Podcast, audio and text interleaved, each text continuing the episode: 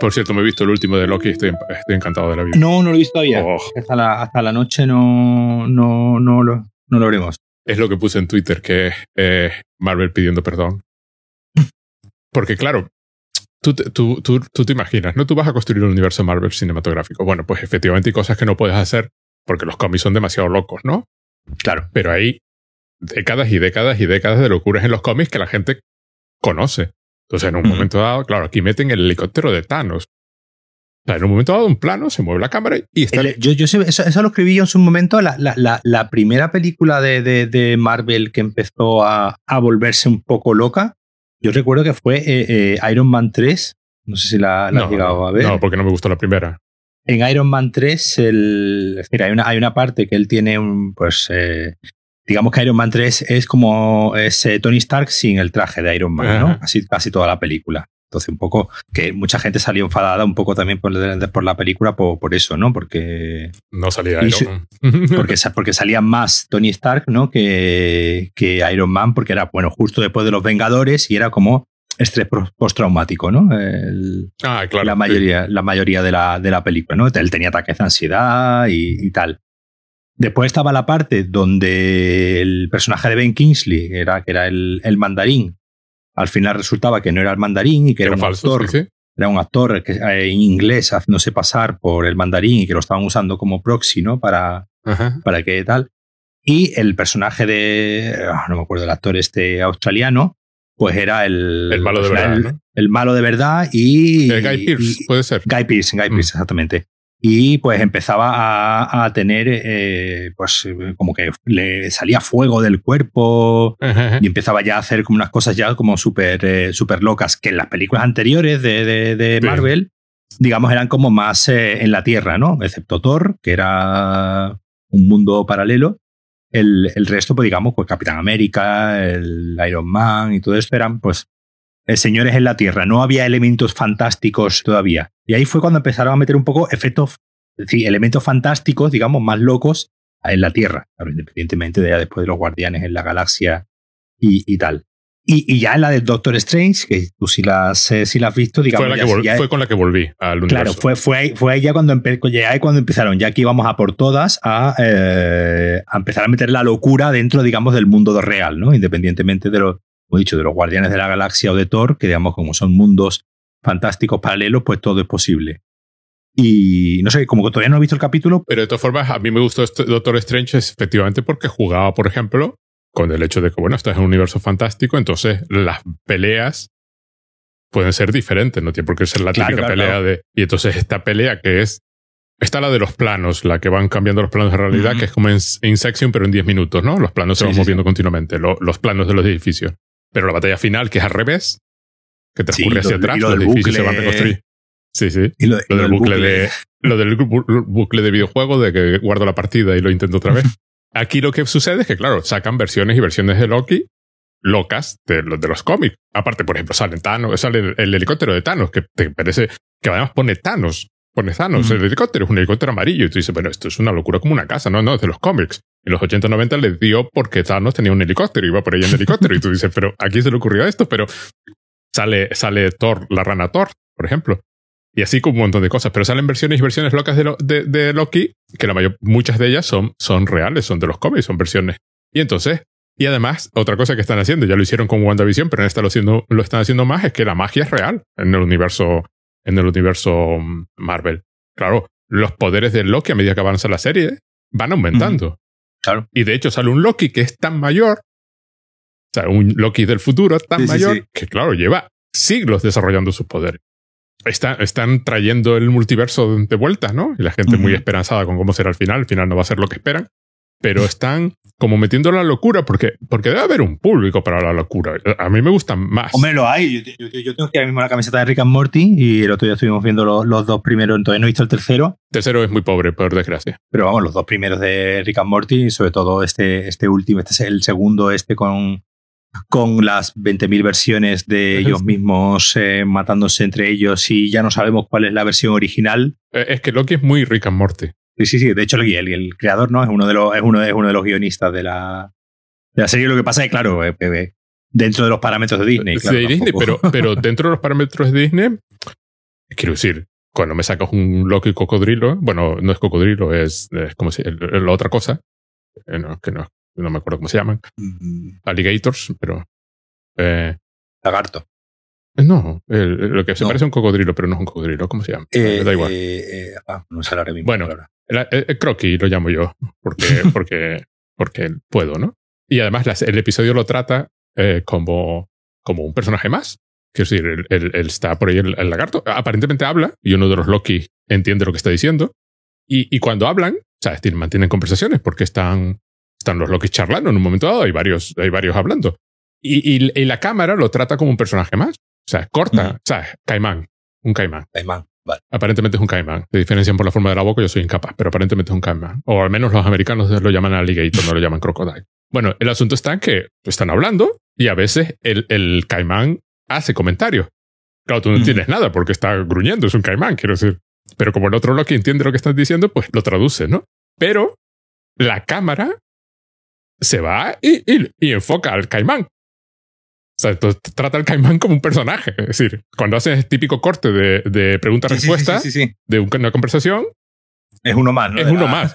De la conversación. ves uno más de la conversación y de vez en cuando están pasando cosas y de vez en cuando la cámara se va a mirar qué está haciendo el caimán, que normalmente está caminando detrás de todos ellos porque tampoco puede hacer mucho. Tiene una escena genial el caimán de todas formas. Hay detalles eh, eh, que son, oye, un poquito más de lo que suele ser habitual. Claro, de estas, a mí las que me fastidian son las super realistas, ¿no? La- las que estas que Mm. pretenden ser eh, tres días del cóndor, ¿no? O estas cosas, ¿no? Sí. No, no. A mí lo que me gusta es que salga un, un, un caimán Loki y, y, y la serie lo trate como un Loki. Un Loki legítimo. O sea, está ahí. Sí, eso, ya lo hemos, lo, lo- lo hemos comentado también, lo que, que, que, bueno, con, con las series al final eh, tienen más eh, tienen más que ganar que que perder, ¿no?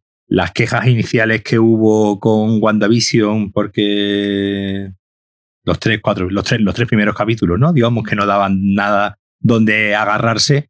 eh, a mí fueron los que más me gustaron. Pero esos son los mejores, claro. El juego ¿Por con la ficción, Porque- claro. porque precisamente eh, eh, ya después cuando digamos empieza pero claro obviamente tienen tienen un poco la necesidad de explicarse a sí mismos continuamente que un poco que, que un poco que un poco se asemeja no también a lo que a la película de la que probablemente vamos a hablar en algún momento eh, esa necesidad continua de, de explicación no esa necesidad continua de, de, de- esto me lo tengo que llevar a un lado eh, comprensible eh, a, un la- a un lado eh, físico, ¿no? Incluso que yo pueda entender aquí qué está pasando, ¿no? Y un poco eh, Vale. el- lo, que, es lo que mucha gente decía, pues eh, con el cuarto episodio de WandaVision, decía, ah, por fin estamos entendiendo lo que está pasando. Ahora, ya, ahora ya, por fin este es el bueno.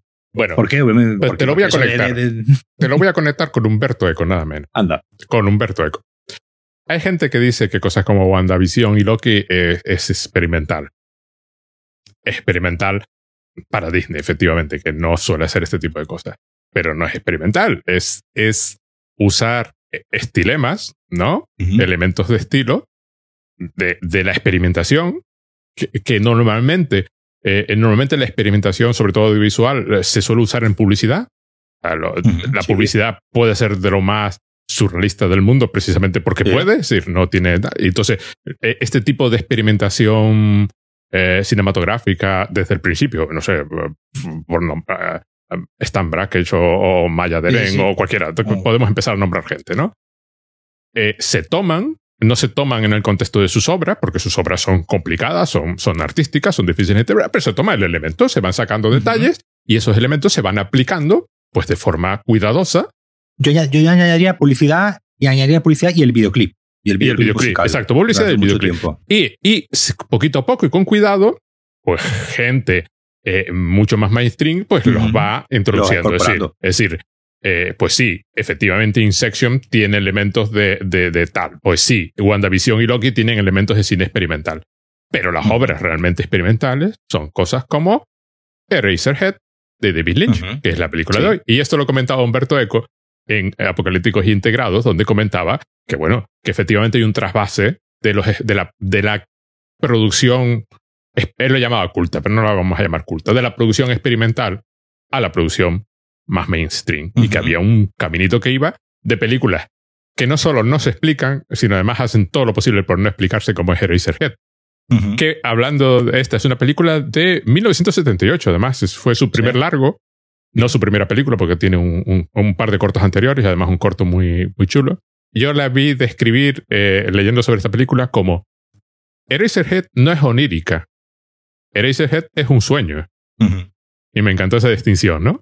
No es. No, no, no, es, es directamente un sueño. Esto suspiro porque ahora me toca intentar resumir el argumento de Eraserhead. ¿De qué va Eraserhead? ¿De qué va Eraserhead? va, va así, en esencia, yo qué sé de qué va. Nadie sabe de qué va Eraserhead. No, bueno, va, a decir, va, eh, eh, eh, pues es un señor. Es un señor. Que sale de trabajar, va a casa de su novia. Invitado, después de, de mucho tiempo sin verla. Sí, cena con la familia, le ponen un unos pollos mutantes extraños. Pajarito que empieza a salirle cosas raras. La madre de la familia, pues eh, parece ser que le, cuentan, ¿no? Que ella ha estado embarazada y ha tenido un, hijo. Bueno, un hijo, un algo, y que él es el padre. Y pues en ese momento, pues este hombre pues comienza, vive, ¿no? Se va como a vivir, ¿no? Con bueno, un detallito. La madre lo acosa sexualmente también. Sí, lo acosa sexualmente. Es una de las escenas más raras ahí. Se casan, se van a vivir juntos eh, y empiezan a criar a este hijo. Es, que parece un pollo desplumado envuelto en vendas, básicamente. Y bueno, pues al final lo mata. bueno, no se sabe. Bueno, lo, lo, bueno, bueno, lo, lo, le quita las vendas. Lo, lo quita las vendas, lo, como que lo descuartiza.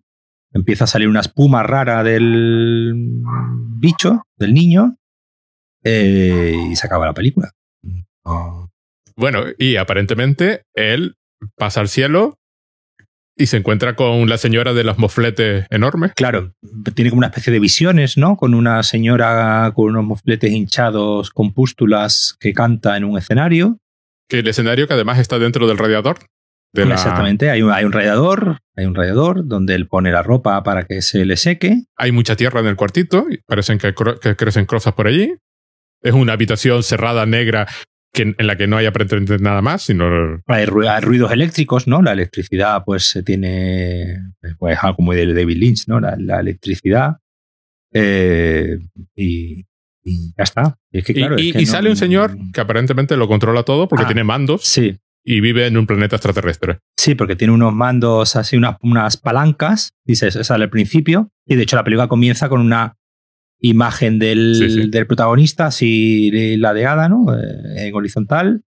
Y con una especie de bola que parece como un planeta o algo, que es lo que explota al final y es donde él entra en bueno, la, imagen más famosa de la película, ¿no? Que es esta, que es la, que es la el cartel, ¿no? Que es el que es el con el pelo hacia hacia arriba y muy iluminado y como, como mucho polvo de estrellas a su a su alrededor.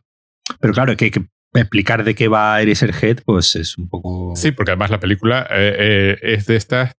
Vamos a ver, yo la vi con 14 años. O, o así, 14, 15 años. La vi en el cine cuando se estrenó. Además, Curiosamente la vi en versión original porque recuerdo, recuerdo frases de la película después de todo ese tiempo. La acabo de ver porque la acaban de reestrenar, la he visto en el cine por segunda vez. Y cuando, mientras la veía decía, ¿qué pensé? O sea, me gustaría haber tenido diario para poder ir y buscar el día y, y, ver qué pensé yo de Razorhead. Además, recuerdo haberla hablado y haberla discutido porque es esta película que además vista a cierta edad impresiona mucho, impresiona como obra artística, claro. Pero ahora vista otra vez, las continuas referencias a la sexualidad y a la reproducción y, a, los espermatozoides.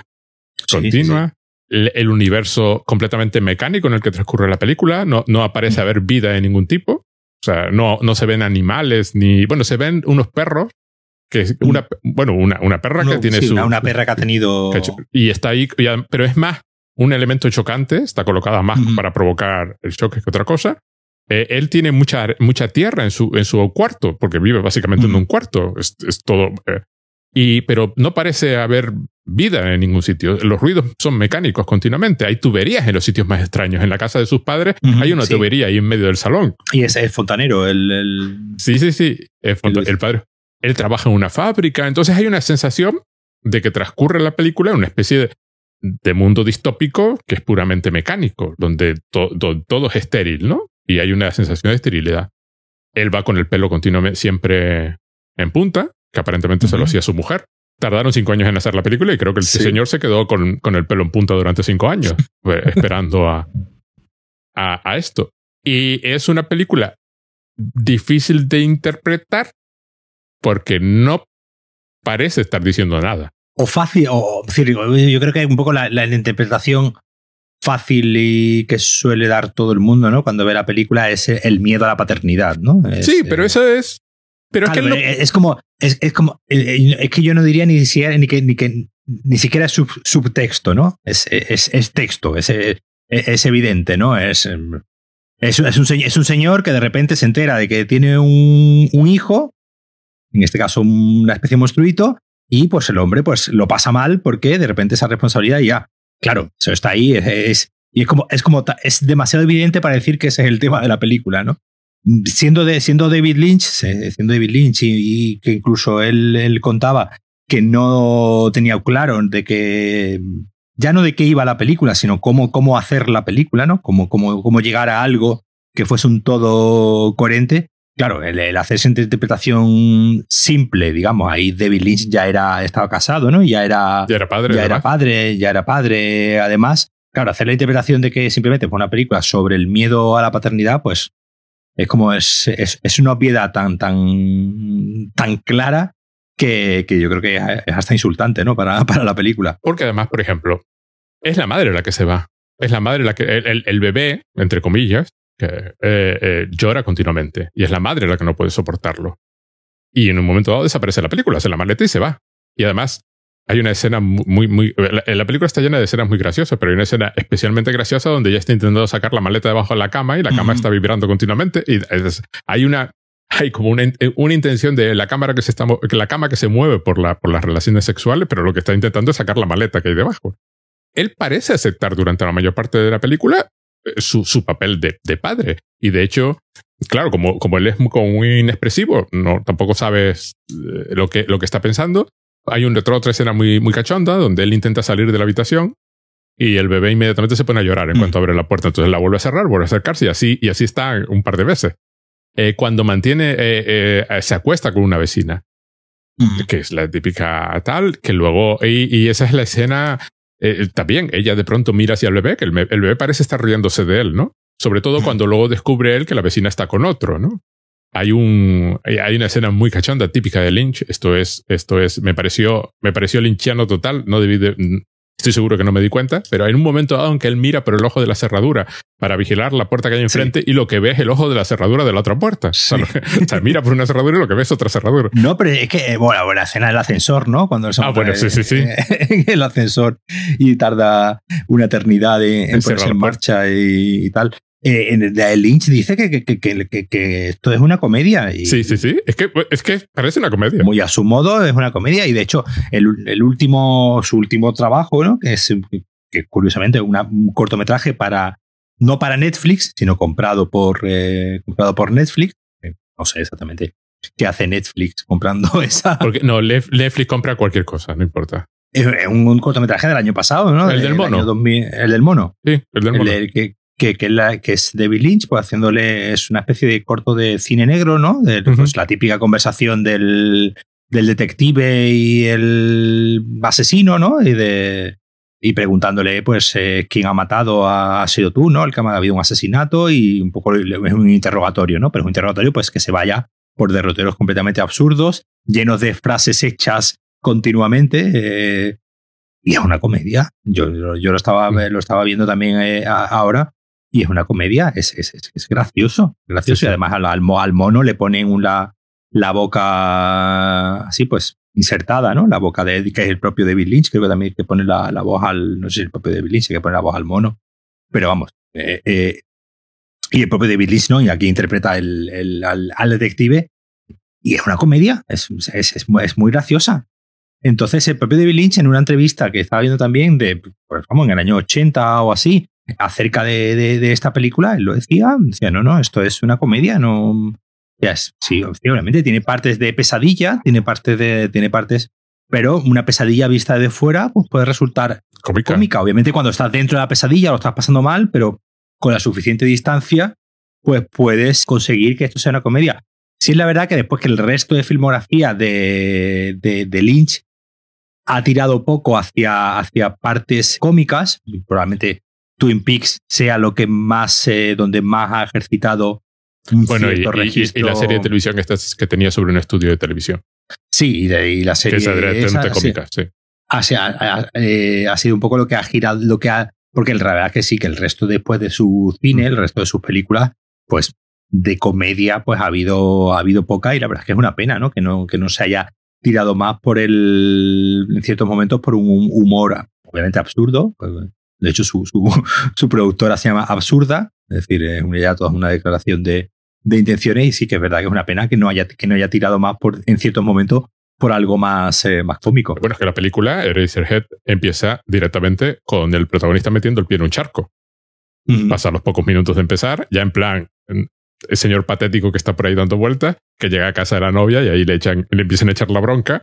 Eh, la mujer, lo la, la, la, madre de la novia lo empieza a interrogar. El, el padre, que es fontanero, parece el tío más chispeante del mundo y que parece que está en otra película completamente diferente, vive en otra casa, como, da la sensación es, es, un tipo, es un tipo de, es un tipo de comedia muy, digamos, muy primitiva, ¿no? Muy, mm. muy, muy infantil, muy, muy de, de Buster Keaton, de, de, los de los pues inicios del cine, ¿no? No es, una, no es una comedia sofisticada en el sentido pues, como podemos entenderla hoy en día. Y como te digo, ni siquiera, ni siquiera una comedia absurda a, lo, a los Monty Python, ¿no? Sino, mm. yo, yo, digo, yo, yo me iría más como digo, a, un, humor más a lo, a lo Buster Keaton, que yo estoy seguro que, que, que David Lynch es, es, es, fan de, de, de, Buster Keaton por eso, por, por, ese, por, ese, por ese gusto por la, y por la comedia física, ¿no? Porque además es una comedia muy, muy, muy en lo, eso, muy, muy en jugar con los elementos eh, del, del, entorno, del ambiente y de los, y del, y de los físicos, ¿no? De los propios, de los propios personajes. Bueno, es que el físico del protagonista ya se presta, ¿no? Claro. Pero también tiene un puntito de una comedia que es mucho más reciente que la comedia esta, eh, en plan de Office, la inglesa, ¿no? La, de, la del sentirse mal, ¿no? Sí, la comedia incómoda. La comedia incómoda, ¿eh?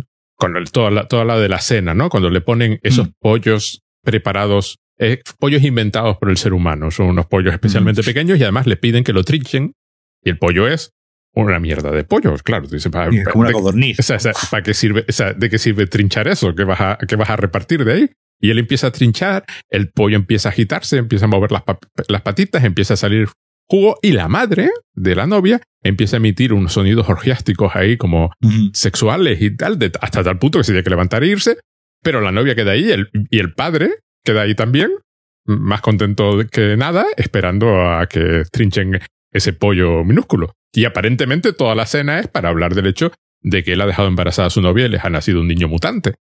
Pero el padre parece haber salido de otra película, parece vivir en otra realidad y en otra casa. Y, y, luego está todo el espacio. Bueno, la película es en blanco y negro.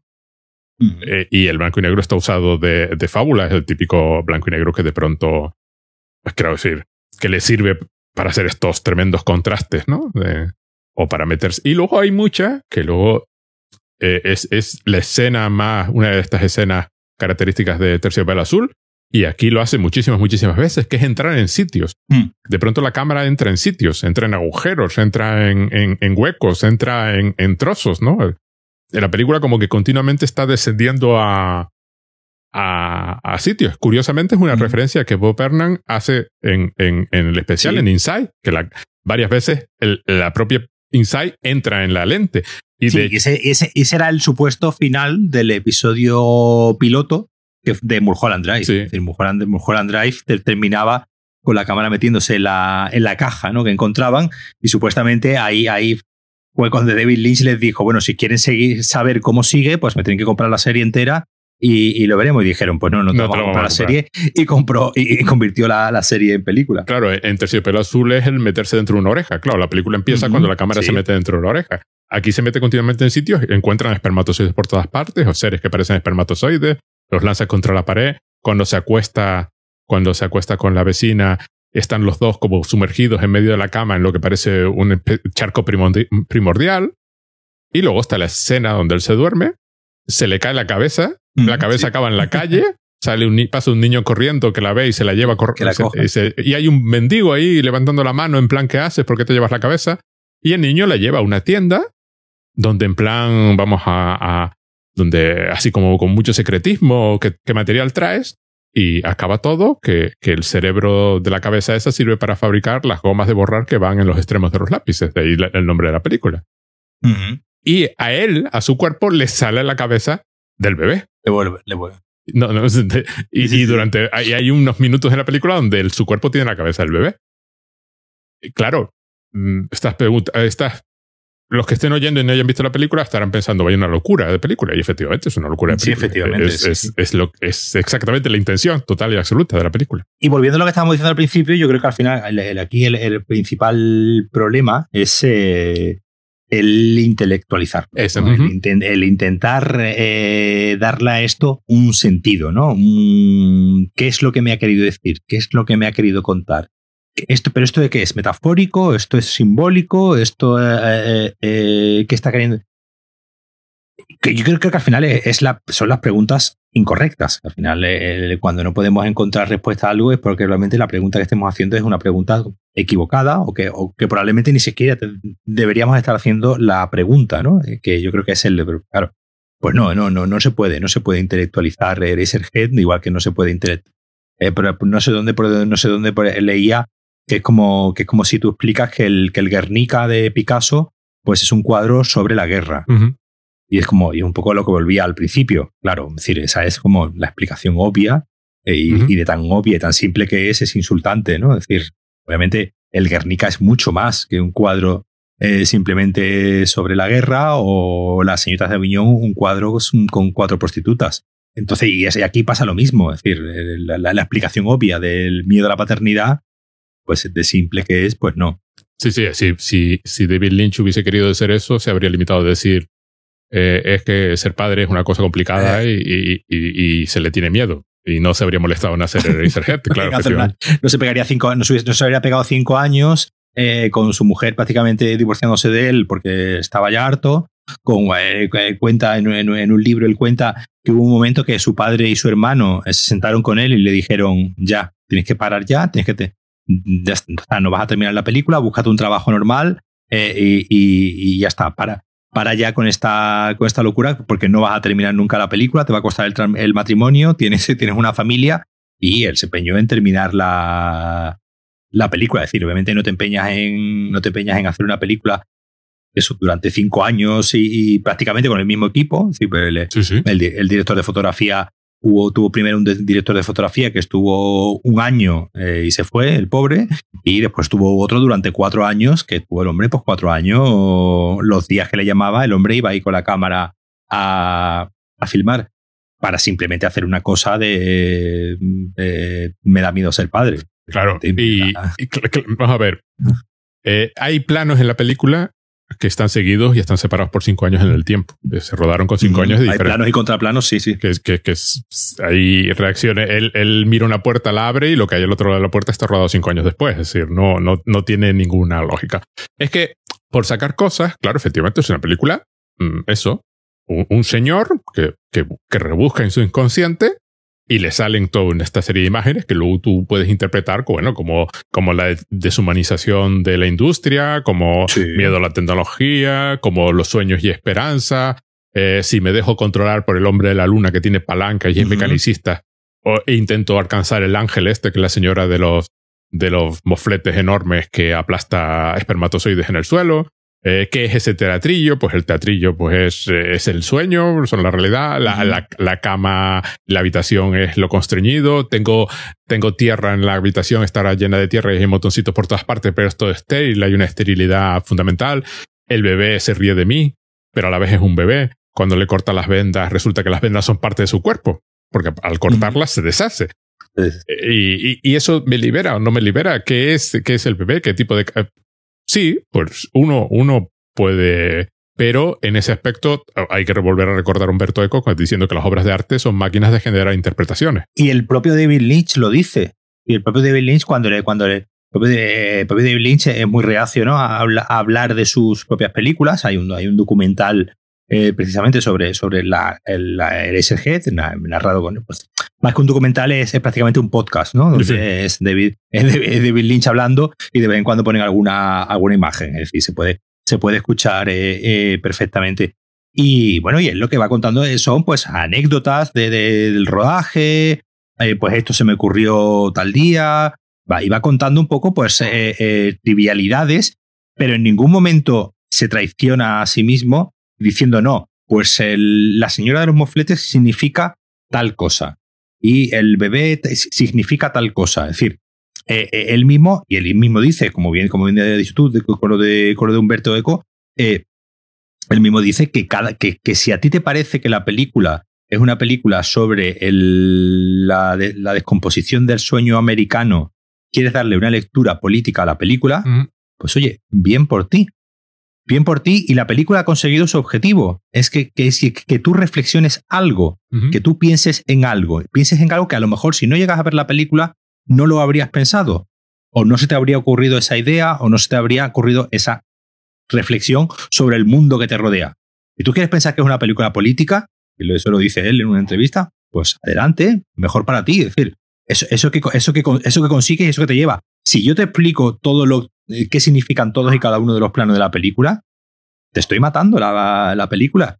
Te estoy, si nosotros aquí nos ponemos a decir lo que nosotros creemos que significan todos y cada uno de los símbolos que salen en la película o en cualquier obra ¿no? de, de, de, de David Lynch, estamos eh, eh, obviamente estamos dando nuestra interpretación, que es la nuestra, totalmente subjetiva y no es errónea.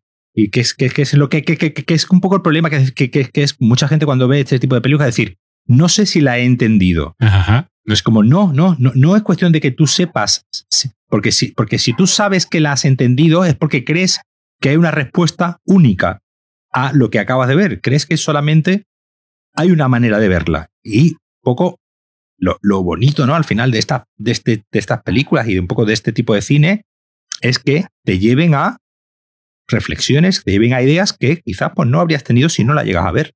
Sí, exacto. Esta, sobre todo, eso es válido para todo el cine de David Lynch, pero es especialmente válido para esta, porque de los para largos, esta. bueno, no he visto. Sí, porque obviamente tú puedes pensarte en Terciopelo Azul y Terciopelo Azul, pues obviamente hay, o en Twin Peaks, ¿no? hay un evidente retrato sociológico uh -huh. de una América, de una América. Terciopelo Azul es del 87, pues obviamente es hija de su época. Eh, está Reagan en el poder. Hay toda una serie de cine que reflexiona sobre eh, eh, qué ha pasado con el sueño americano. La, la, la, película empieza, por tú lo has dicho antes, ¿no? Con la oreja cortada en un jardín idílico, sí, exacto, con sí. un césped y unas rosas. Estupenda. Es decir, hay obviamente una interpretación, como hemos dicho al principio, una, hay una interpretación obvia y lógica, que es un poco el armazón de la, de la película, pero obviamente ese armazón tiene una cantidad de eh, asuntos añadidos que obviamente se escapan, a, a, a, al, se escapan, se escapan al, al entendimiento y eso, y eso es lo, y eso es lo, lo bonito. Twin Peaks es una película sobre el asesinato de una, de, de, de una, una serie, uh -huh. sobre de una chica y pues cómo eso conmociona a un pueblo. Pues sí, claro, hombre, sí. Ese es, Pero ese es el punto de partida, es lo que quieres decir. Sí, es el punto de partida de lo que quieres decir. Que, eh, que, el, que el protagonista de, de Head es precisamente el que encuentra el cuerpo de, de Laura Palmer. De Laura Palmer. Pero aquí lo que quiero decir es que en la medida en que las otras son más narrativas, se parecen sí. más a la narrativa convencional. Nunca, nunca han sido de narrativa convencional. Mulholland Drive, mm. por, por, mucho que uno quiera, no es, no es nada eh, eh, porque además le pasa lo mismo que a Carretera Perdida, ¿no? Que, que está dividida por la mitad, ¿no? Hay dos, hay sí, dos sí. claras partes en la, y, y, y, ya es solo eso ya, ya te choca con. Pero esta es la menos. Es decir, está el, aquí la fábula que está contando. Claro, es que no has visto Inland Empire. No he visto Inland, Inland Empire. eh, la fábula que está contando es tan mínima, está, está, eh, es tan poco el soporte eh, narrativo convencional sí, sí, que tiene, que claro, que es la más de las que he visto, surrealista. La, la otra dura tres horas, ¿no? Inland Empire, ¿no? Sí, la Empire dura cerca de tres horas. Sí, sí. La, la, la, tengo en DVD, la, para verla. Y lo que sí, sí, he visto son los cortos, que los vi antes. Eh, eh, además, los vi después de ver.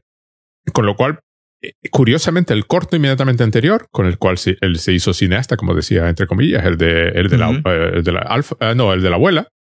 El Grandmother. Sí. Grandmother.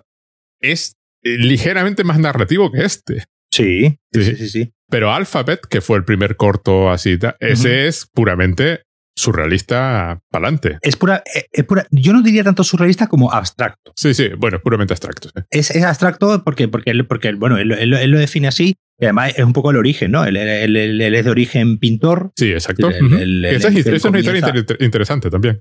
Claro, él comienza, él, comi- él comienza pintando, él comienza eh, eh, pues, pues, haciendo pintura abstracta, como pues, que lo que se llevaba pues en los 60, ¿no? Pues con Ujú. Pollock ahí, y Pollock y compañía, como los grandes eh, como los grandes referentes ¿no? de, de esa época en, en- en Estados Unidos y él comienza, él comienza como pintor abstracto y pues un día se le ocurre, pues oye, esta- y estas pinturas se podrían mover, ¿no? Y estas pinturas se podrían, podrían eh, eh, tener algo de, de vida y él comienza pues primero como incluso como animador, de hecho él tiene muchos cortos de, de- de animación también, ¿no? En Sí, el primero primero es- es pura animación. Vamos. es, pues, prácticamente animación y fue, surge precisamente de eso, de, de, de, de coger un cuadro suyo y decir, bueno, ¿esto cómo podría quedar si este cuadro tuviese vida, ¿no? Tuviese movimiento. Y, y de ahí un poco surge todo su cine. Sí, sí. Eh, además, el primero, el primero es del 67. Primer corto. sí. Y luego creo que lo primero que hizo fue una escultura que estaba pensada para que se proyectase algo encima. Y eso fue la primera Mm. cosa. Claro, ese no se puede ver porque es, es- es una escultura. Sí, sí. Y luego tiene uno muy curioso que se llama eh, eh, La Amputada. De, Sí, que, que además cuenta en, el eh, en la recopilación de cortos, cuenta que es porque eh, vamos, a, vamos a comprar dos tipos distintos de cinta de vídeo, no sabemos cuál comprar, eh, Sí. las pruebas y nos dices cuál comprar. Y el hombre dice, ¿y si te preparo un guion para mañana? Y el otro le dijo, pues adelante, haz un guion. Y es, y es, es un corto de lo más extraño también, porque... Que de Amputee es- la, es la protagonista, es la, la mujer del leño de Twin Peaks. Ajá.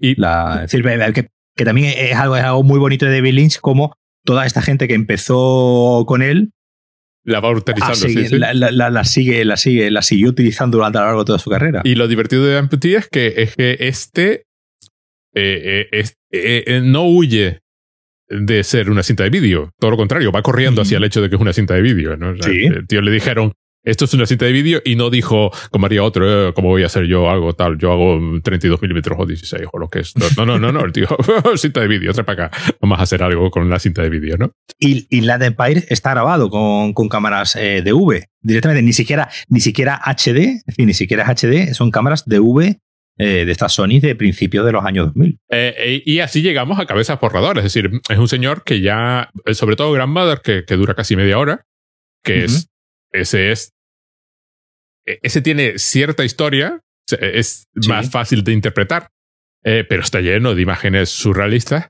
Que, eh, claramente es un señor que mete la mano en su inconsciente y saca cosas y saca imágenes. No saca, no saca la típica tontería sexual que se le ocurriría a un chico, si saca, pues eso, una, una abuela que sale de, de un árbol, ¿no? Y, y la extrae, eh, es su nieto, la extrae del árbol, ¿no? Pero está llena de juegos visuales, ¿no? De, de- que luego se ven, se ven muchísimo en, en Eraserhead, ¿no? Se ve que el hombre está continuamente jugando con lo que sea, con lo que sea que, y con la luz en particular. Y este es un señor que luego hace el hombre elefante, y luego por alguna razón que a todo el mundo se le escapa, Dune, Dune, El hombre, el- lo del hombre elefante es- es curioso porque bueno, el elefante es una película, digamos, clásica. sí, sí, sí, sí, Es una, es totalmente. una película muy, muy, muy, en el buen sentido, es una película muy clásica, ¿no? Es una película de con una narración muy, muy cristalina, una película muy, normalmente muy bonita de ver, es decir, es una película de, de- de- Sí, también, sí. también en blanco, en blanco, en blanco y negro. En una época donde era todavía ligera, ya era empezaba a ser ligeramente arriesgado hacer una película en blanco y negro. No era, no era, Sí, sí, porque ya de esa En el- época es del los 80 ya 80. no- sí, ya era más difícil convencer. Sí, pues ya hasta después, hasta que yo creo que hasta después, hasta que Spielberg hizo la lista de Sí. Schindler, no, no, no, no, no recuerdo yo en los 80 ahora Algún, mismo. algún Woody Allen, pero, de- pero era Woody Allen. Sí, es verdad, Woody, Woody Sí, Allen, pero- sí, es verdad. pero algún. Woody Allen. Porque ese- de Sí. Woody Allen se espera eso. Pero una película comercial, como es El hombre elefante, comercial entre comillas. Lo que pasa que lo que está claro es que el hombre elefante es un personaje que a David Lynch le gustaría haber inventado.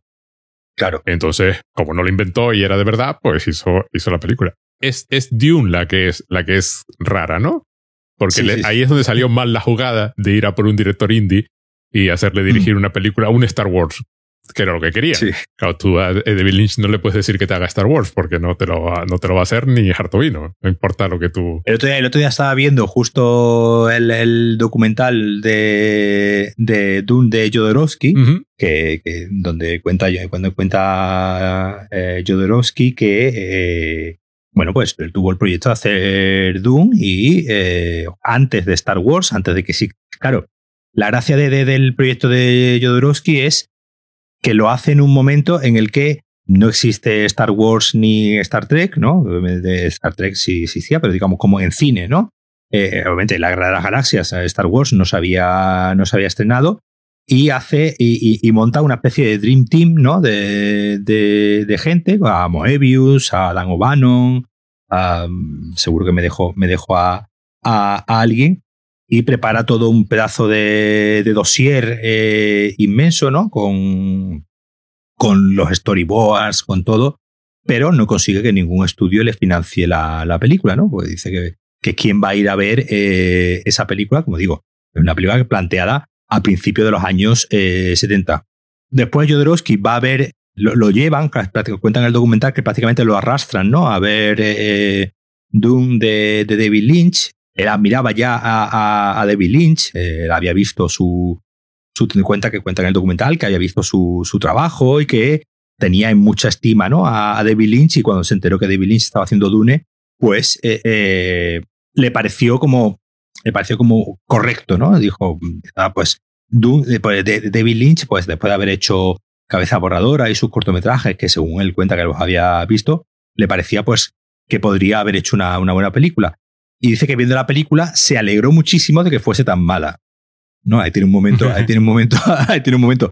Un poco lo, mismo lo dice, dice, sé que suena cruel, dice, pero eh, eh, eh, claro, dice, yo tenía mi película mi película prácticamente hecha en un pedazo de, libreto grandísimo con toda y, y al ver que la película de David Lynch era tan desastre, claro, yo dije, esto no puede ser obra de David Lynch, ¿no? Aquí ha tenido que, pasar algo. Es decir, obviamente, Jodorowsky cuando fue a ver la película, pues obviamente no tendría la información, ¿no? Que tenemos, que tenemos hoy de la, pesadilla que supuso el, rodaje y posterior montaje de, de Dune. Que bueno, que básicamente, pues él siempre ha contado que desde entonces eh, no firma un contrato, no hace una película, no hace nada sin que le aseguren el final cut, ¿no? El montaje final de la, de la película y, de hecho llegó a quitar su nombre de, de ciertos eh, fragmentos. A mí Dune es una película que, que dentro de todos sus eh, problemas que, que, tiene, ¿no? Que, tiene la, la, película, a mí me resulta, y, obviamente es una película fallida, ¿no? Es una película que se nota que, que, como que hubo demasiadas manos metidas, hay, una película luchando por salir en todo momento. Es de, estas películas que, que, siendo no todo lo buenas que tendrían que ser, por detrás tienen un, un algo que ah, ah, ah ya me, ahora me acabo de acordar, el otro, el otro el que fichó Jodorowsky, a Geiger.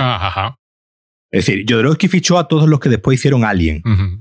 Pero lo fichó como seis años antes de que Alien e, existiese.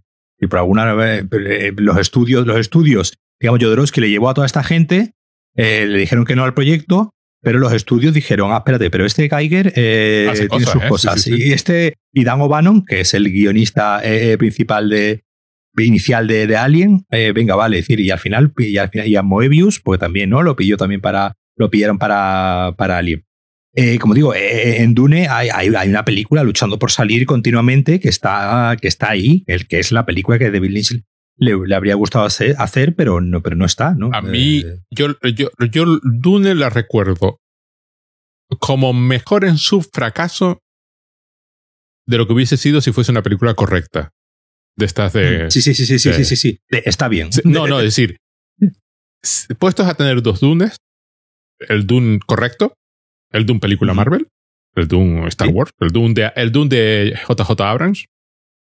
El Doom que se va a estrenar en. ese no sé porque como es de. Pero me imagino. pero me imagino que será el correcto. O sea, un, Doom, un Doom bien hecho, sí. Eh, eh, en el que técnicamente, eh, la parte puramente formal de construir una película, nadie puede reprocharle nada. Yo prefiero tener el Doom estropeado de David. Exactamente. O sea, si tengo que elegir entre dos Doom, prefiero el estropeado. El estropeado tiene. Cuando es brillante, es brillante de verdad. Se brilla, brilla eso, brilla como mil soles. Luego hay partes que, claro, que como película, como estructura narrativa fílmica o como película, tendrá todos los fallos del mundo. Pero cuando acierta, acierta mejor que si no tuviese los fallos, ¿no? Sí. Hay, hay una, a mí me gusta mucho una cita de, hay un, el, pseudo longuino en, en, de lo sublime, en un momento dado dice que es preferible la ambición con sus defectos que la perfección estéril. Y, yo, estoy, yo sigo. Yo, yo, yo, en el, yo en el cine siempre, siempre prefiero a, a, a, esta película que podría haber sido mejor, pero mm, tiene algo y tiene un que que la pura, que la pura eh, perfección formal eh, sin, porque al final, además, y además viniendo de, viniendo de Hollywood, ¿no? Viniendo de Hollywood, la pura perfección normal es cuestión de presupuesto. ya está, no, no, no, no, no hay más. Hay películas que simplemente eh, hay que ser un vago redomado para que no queden perfectas. Es decir, con 300 millones de dólares, 400 millones de dólares, bueno, ahí tenemos la Liga de la Justicia, ¿no? Pero, ¿entiendes? Puede pasar, pero, hombre, hay mm. cosas que simplemente no deberían. Y es lo que tú dices, es cuestión puramente de dinero. Y viendo cabezas borradoras otra vez, cabezas borradoras, siempre le llamo cabezas borradoras porque, claro, recuerdo el título de Razorhead y entonces no sé por qué lo pluralizo. Un detalle que me llamó la atención, que no, del que no era consciente y luego leyendo sobre la película y sobre los cortos anteriores, Grandmother sobre todo, es el espectacular, espectacular, súper central, súper importante al mismo nivel de las imágenes que es la parte sonora. Hay un trabajo, mm.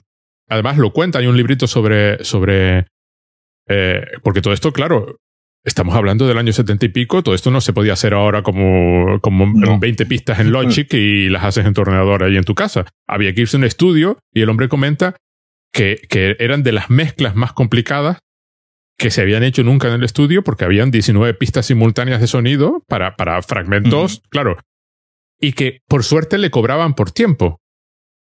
Y, y, además es el señor este que sale, que sale en los títulos, Alspec, creo que se llama Alspec o algo así, que sabe que era el que era el segundo, porque él fue a hablar con el principal, el principal sí, pero te voy a dar tal, y el otro dijo, oh, me vas a pasar al segundo, qué mal, y el segundo era un señor de, sí, sí, sí, ¿qué quieres que haga? Sí, sí, sí, sí, sí, hacemos esto. Y el hombre que claro, que era una mezcla de sonidos súper complicada, pero que se lo cobraban por minuto igual.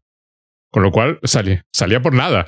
Alag Split, que es el, que tú dices, claro, este señor, digamos, estaba trabajando en su trabajo normal, ¿no? De, de, editor de sonido en un estudio, pues, bueno, eso que tendría que hacer, pues eso, sus publicidades, eh, películas, documentales, lo que viniese, digamos, en ese trabajo, digamos, pues, que ser un poco más funcionarial, ¿no? De que obviamente que tienen todos que tienen todos los departamentos eh, creativos en algún momento, ¿no? Pues obviamente todo lo que vemos en, la, televisión y en cine, pues obviamente tiene también sus personas que trabajan, digamos, de forma funcionarial y como tú acabamos de decir, ¿no? Lo, lo, lo hace bien, hace bien, correcto, que se escuche, que se oiga, que se vea y venga, todo, todo correcto.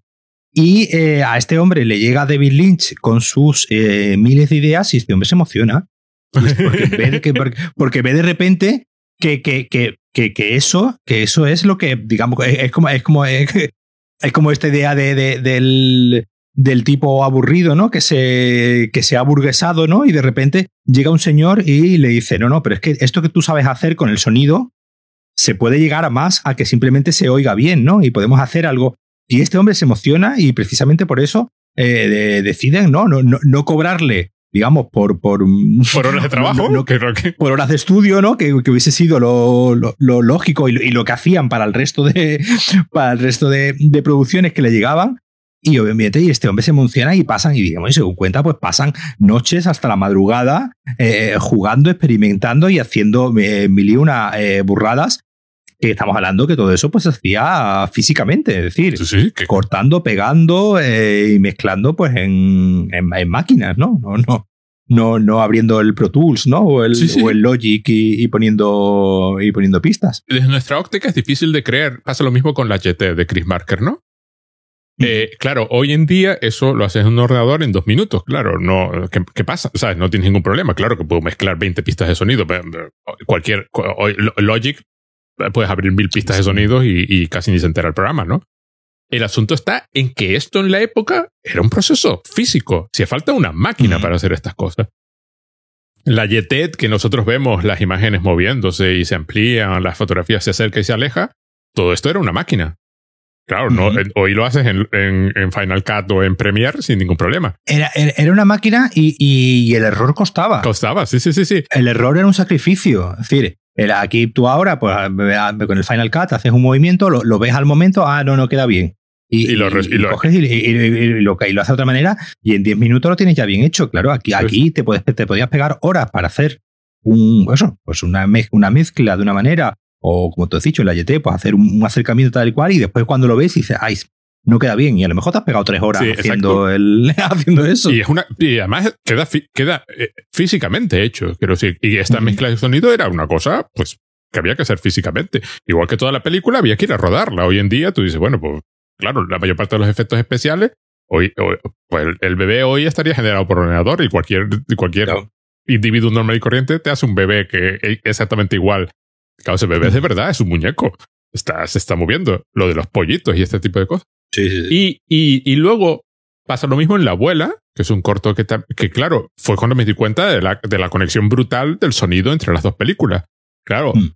el abuela o cabeza borradora puedes cerrar los ojos y hay todo un universo de sonido detrás de cosas que mm, están pasando puramente sonoramente. Está súper, súper, súper, súper bien cuidado. De hecho, de hecho aquí eh, David Lynch aparece acreditado, ¿no? Como, como aparece que, es algo, digamos, poco, poco habitual en el sentido de que ya cuando, cuando el director aparece y, en la, y por ejemplo, en la, en la última temporada de, de Twin Peaks, en la de los 18 episodios, eh, él aparecía acreditado como, como eh, en, los, eh, eso, en los efectos de sonido, en, la, en el montaje de, de, sonido.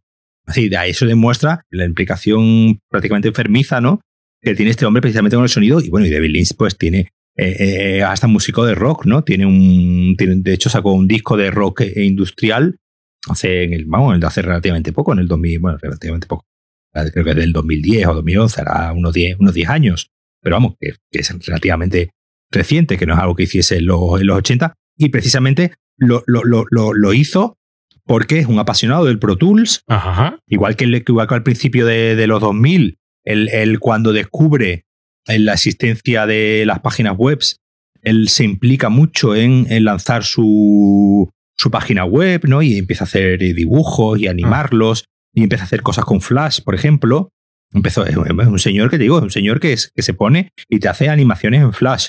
Y, que en el 2010 dice, no, voy a sacar un disco, pero voy a sacar un disco, pues obviamente, pues con guitarras y tal, pero al final todo, él pues, cogiendo el, Pro Tools y poniéndose él a, eh, a, pues a editar las pistas, a editar los sonidos, a editar, a editarla, a, montar, ¿no? A producir las canciones, a mezclarlas y a, y a mezclarlas él. Y, pues oye, ya directamente, pues por eso él cuenta siempre que eh, a él la tecnología no es algo que le dé miedo, al contrario, a él la tecnología le parece la, como la cosa más maravillosa del mundo y eso de que tú puedas, eh, eh, pues como eso, pues Inland Empire, que es una película de, del 2006, ¿no? 2006, 2007, está, está rodada con, con, con cámaras, con cámaras digitales, cámaras digitales de, la época, además, que ni siquiera eran, eran HD, era de, de V de principios de los, de los 2000. Y, a él le parecía una, una maravilla eso de que tú pudieses coger tu cámara, grabar algo, filmar algo y automáticamente poder verlo eh, sobre la marcha y ver sobre la marcha si estaba quedando bien o poder ver o, la seguridad ¿no? de lo que estás viendo en un monitor mientras estás rodando es exactamente lo que después vas a ver en, en, pantalla. que, 2006, en ese, 2006. En ese sentido, e, e, es un señor que eh, igual que el pintor, pues eh, tiene sus pinceles, sus cuadros, sus pinceles, sus pinturas y su, y su lienzo, él, eh, ese uso de las herramientas nunca lo, ha, nunca lo ha dejado atrás. Al contrario, siempre ha estado como a la vanguardia de decir, bueno, pues en el año 2000 él monta una web, como te digo, con animaciones flash, que, era algo como Sí, sí, sí. Que era algo como.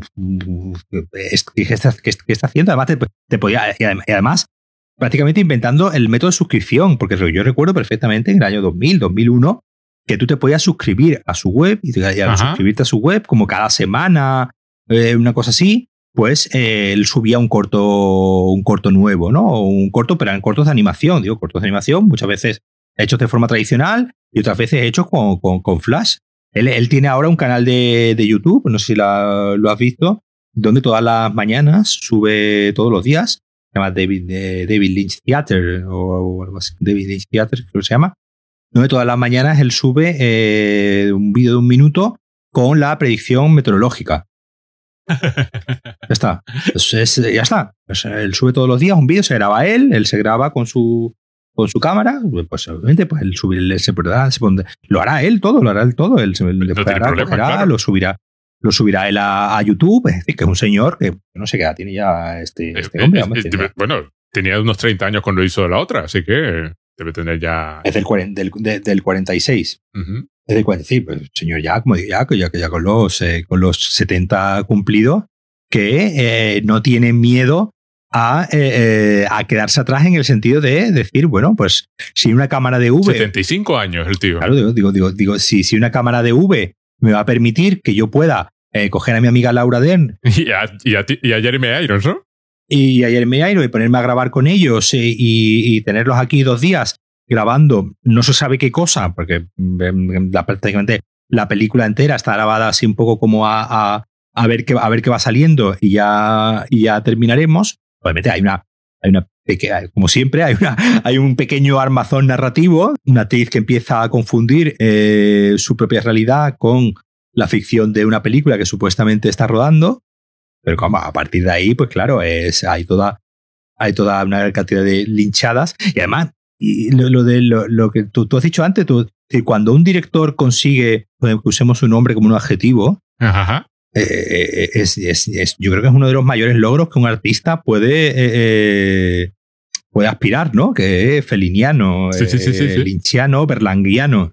Es decir, que, que, que Fellini, Berlanga o, o David Lynch tengan su propio adjetivo, dice mucho de la huella, ya no solo que dejan eh, eh, en el cine, sino creo que en la, en la cultura, en la cultura general. Tú mencionabas antes, el David Lynch ha ha hecho publicidad también, ¿no? Sí, sí. Eh, ha hecho publicidad porque, bueno, porque al final tiene, la- como digo siempre, tiene la mala costumbre de comer todos los días y obviamente, pues de vez en cuando, pues habrá tenido que, que decir, bueno, pues si me viene Dior y me da una pasta por rodar un anuncio con Marion Cotillar, pues oye, voy, a decir que no. Y además, probablemente le, deje- le dejen hacer lo que le dé la gana. Supongo yo que le dirán que, que simplemente con que sea para todos los públicos, es la única exigencia. Supongo que le, que le darían. A partir de ahí, haz lo que te dé, haz lo que te dé la gana. Es que además tiene un corto, uno de los cortos estos, que es un corto, eh, es, es- debe ser ligeramente posterior a Terciopelo Azul. Es un corto de esto de la televisión francesa que le llaman y le dicen, oye, mira, queremos hacer un, un- un programa de, de, de cómo ven a los franceses. Y él dice, no, si te ocurre algo, no, no se me ocurre nada y tal. Me, eh, me fui al hotel y luego llamé, se me ocurrió una tal, llamé y conté la historia. Ah, se me ocurrió esto. Y, y el otro le responde, dos clichés a la vez, genial. Y se llama el cowboy y el francés, que es básicamente unos Sí. cowboys que, que atrapan con el lazo a un francés, típico, típico Ujú. francés, que pasaba por allí. Y es, es todos los tópicos del francés, más todos los tópicos del, del cowboy, del vaquero del oeste, chocando unos con otros, un choque de trenes. Ahí, ahí es donde vemos el, el- el sentido del humor de que, de, de que ese corto tiene, tiene mucha retranca, ¿no? Un corto muy- Bueno, muy tiene una gracioso. retranca que cuando abre, le abren el maletín al francés y empiezan a sacar y sacan un plato con los quesos puestos. y, y, y, y el francés va con los, con los bolsillos llenos de caracoles, que además dan asco a los, dan asco a los cowboys, que- porque tiene caracoles este. ¿Qué, qué pasa con los caracoles? Ya te das cuenta de cómo va el sentido del humor de- del hombre. Cuenta, él cuenta que, el, que él ama a los franceses, ¿no? Porque, bueno, en cierto modo, pues, David Lynch en Francia es un ídolo y, por ejemplo, esta, eh, tanto Inland Empire como Mulholland Drive la consiguió terminar gracias a producción francesa. En Estados Unidos ya directamente ningún estudio le daba, le daba un duro porque, bueno, cuando pasó lo de Mulholland Drive, el estudio le dijo que, que, no, que no le financiaba la, la- la serie, él pidió, dice, bueno, dame por lo menos presupuesto para algo de presupuesto para poder terminarla, ¿no? Y le dijeron, no, no, no, no, no. Ni eso. Le dijeron, bueno, por lo, le dijeron, bueno, por lo menos dejadme que me la lleve para poder terminarla. Y cogieron y se la dieron y le dijeron, toma, ahí, ahí la tienes, eh, avísanos si terminas algo, si la terminas, si haces algo y la estrenas, que supongo yo, pues eh, el estudio obviamente tendría que, que- que parte de los beneficios que generase la película, pero a partir de ahí, eh, los franceses, una productora francesa, Canal, Canal Plus, ¿no? El Canal Plus francés, entre otros, fueron los que consiguieron, los que le financiaron la película y le financiaron Inland Empire al completo sin pedirle nada, nada a cambio, en el sentido de que de, sin, sin- sin- sin meterse, que, que un poco es un poco el, el- el- el trauma ¿no? que tiene con, con Dune de que es una película que le quitaron ¿no? Sí, de, sí, la- de las manos y que no consiguió hacer la película que él, que él quería hacer y desde ese momento decidió que, vamos, que Final Cut, eh, montaje final eh, por, por, contrato y aquí ningún ejecutivo ni ningún señor con, con, corbata va a venir a decirme o hacerme, o hacerme notas sobre lo que estoy haciendo. En ese aspecto de que estabas comentando, es un señor muy parecido a Chris Marker también, porque Chris Marker era otro eh, muy, muy fan de la tecnología. De esto, de pronto me voy a hacer películas con vídeo, me voy a hacer películas con la cámara más barata que encuentre. Eh, hoy hago un CD-ROM, mañana te hago una instalación multimedia. Los, videojuegos, ¿no? que veíamos en San Soleil. Sí, sí, sí. yo te hago cosas. Y, dame tecnología y yo te las hago. Y además es un señor que estuvo activo hasta el momento de morirse. Hay cortos eh, de, de, Chris Parker que son de tres días antes de morirse, vamos, literalmente. Sí, sí, sí, y en ese aspecto son muy artistas y muy curiosamente, menos en el caso de Chris Marker, pero sobre todo en el caso de David Lynch, que es cineasta por casualidad. Porque alguien un día le dijo, oye, que están dando becas por películas y él había hecho los cortes estos de animación y, pidió la beca por, eh, para ser la abuela, precisamente, ¿no? O era alfabeto. Bueno, uno de estos, ¿no? La abuela, creo que fue la, abuela. La abuela. Además pidió siete mil y pico de dólares, le dijeron si lo hacía por cinco, él dijo que sí y era mentira, claro, pero, pero, ¿qué iba a decir? Pero que ese fue la, el momento que le cambió la vida. Si no, teníamos a un señor pintor, llamado David Lynch y, y, y ya está. Me encanta que además tiene una tira cómica que los tres, eh, las viñetas son siempre las mismas, solo cambia mm. y es un perro atado ahí en el jardín de una casa y lo que cambia es el diálogo que se está oyendo, ¿no? Cambian las, las, palabras, este tipo de cosas linchianas totalmente, ¿no? Eh, y, y además, volviendo a, a esta Eraserhead, a mí me encanta el, el, por ejemplo, lo de la escena del sueño, lo que, la que describí antes.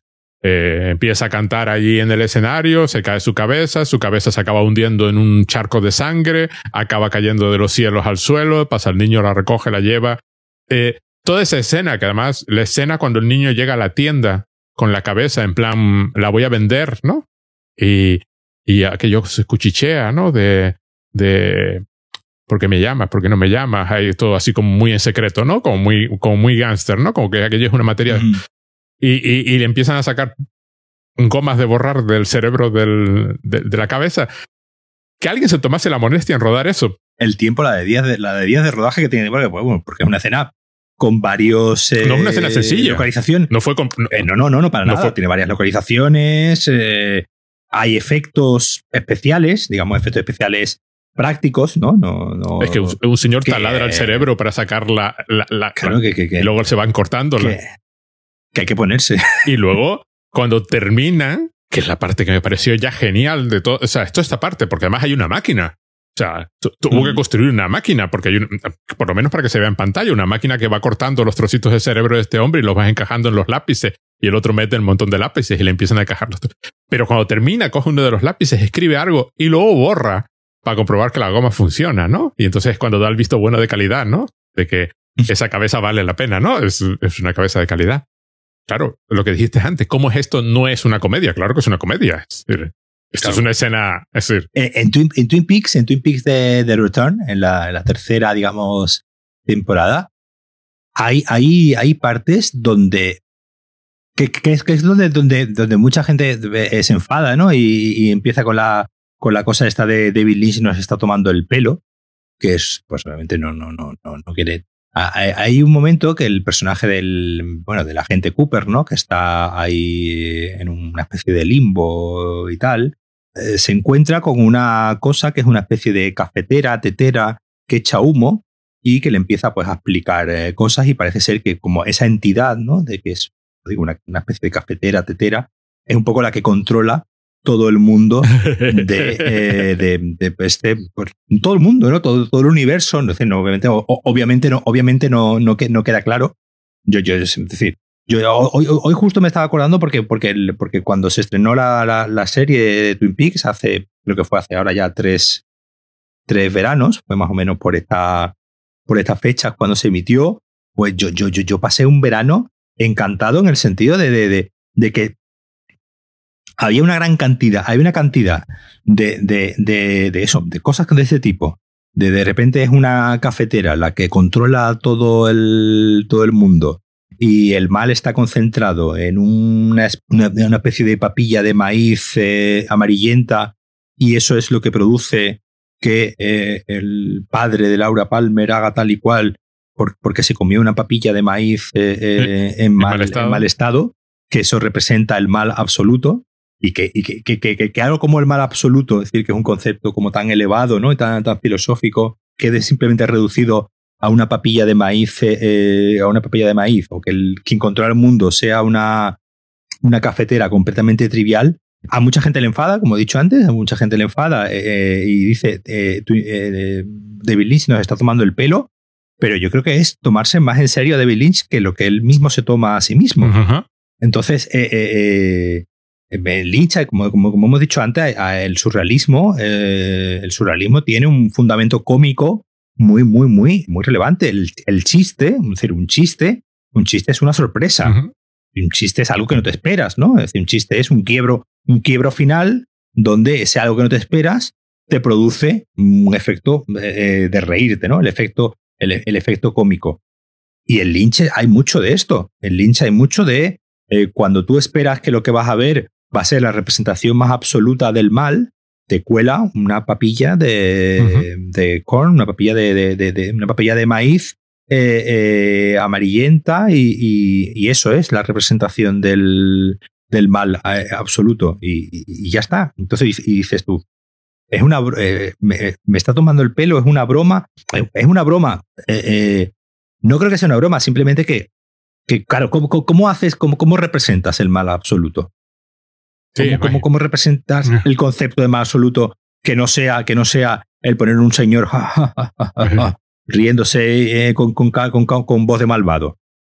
Cualquier cosa, cualquier, cualquier elemento físico que hagas para representar algo tan, tan metafísico va a ser ridículo siempre. Sí, sí, eso lo decía Stephen King, que, que ah, en el libro este que tiene sobre la escritura, no sé si él, como, no, como no he leído prácticamente nada de Stephen King, no tengo ni idea si lo aplica o no lo aplica, pero tiene un momento dado que dice que, claro, el problema del monstruo es que en cuanto lo enseñas, hay, hay, hay un suspiro de alivio en el público, ¿no?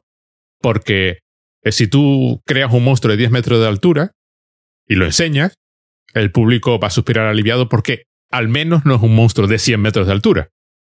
Entonces ese es el problema. O sea, podría ser peor, ¿no? representas al mal absoluto, al mal absoluto y dices, bueno, podría, podría ser peor. Quiero decir, pues sí, siempre podría ser peor. Entonces pones una cosa que se sale por la tangente y al menos invita mentalmente a procesarlo, ¿no? Claro invita a, entregarte y a intentar aceptarlo como es, ¿no? Y decir, bueno. Eso, es una constante, ¿no? En el, en el cine de en el cine de Bill Lynch eh, es una constante.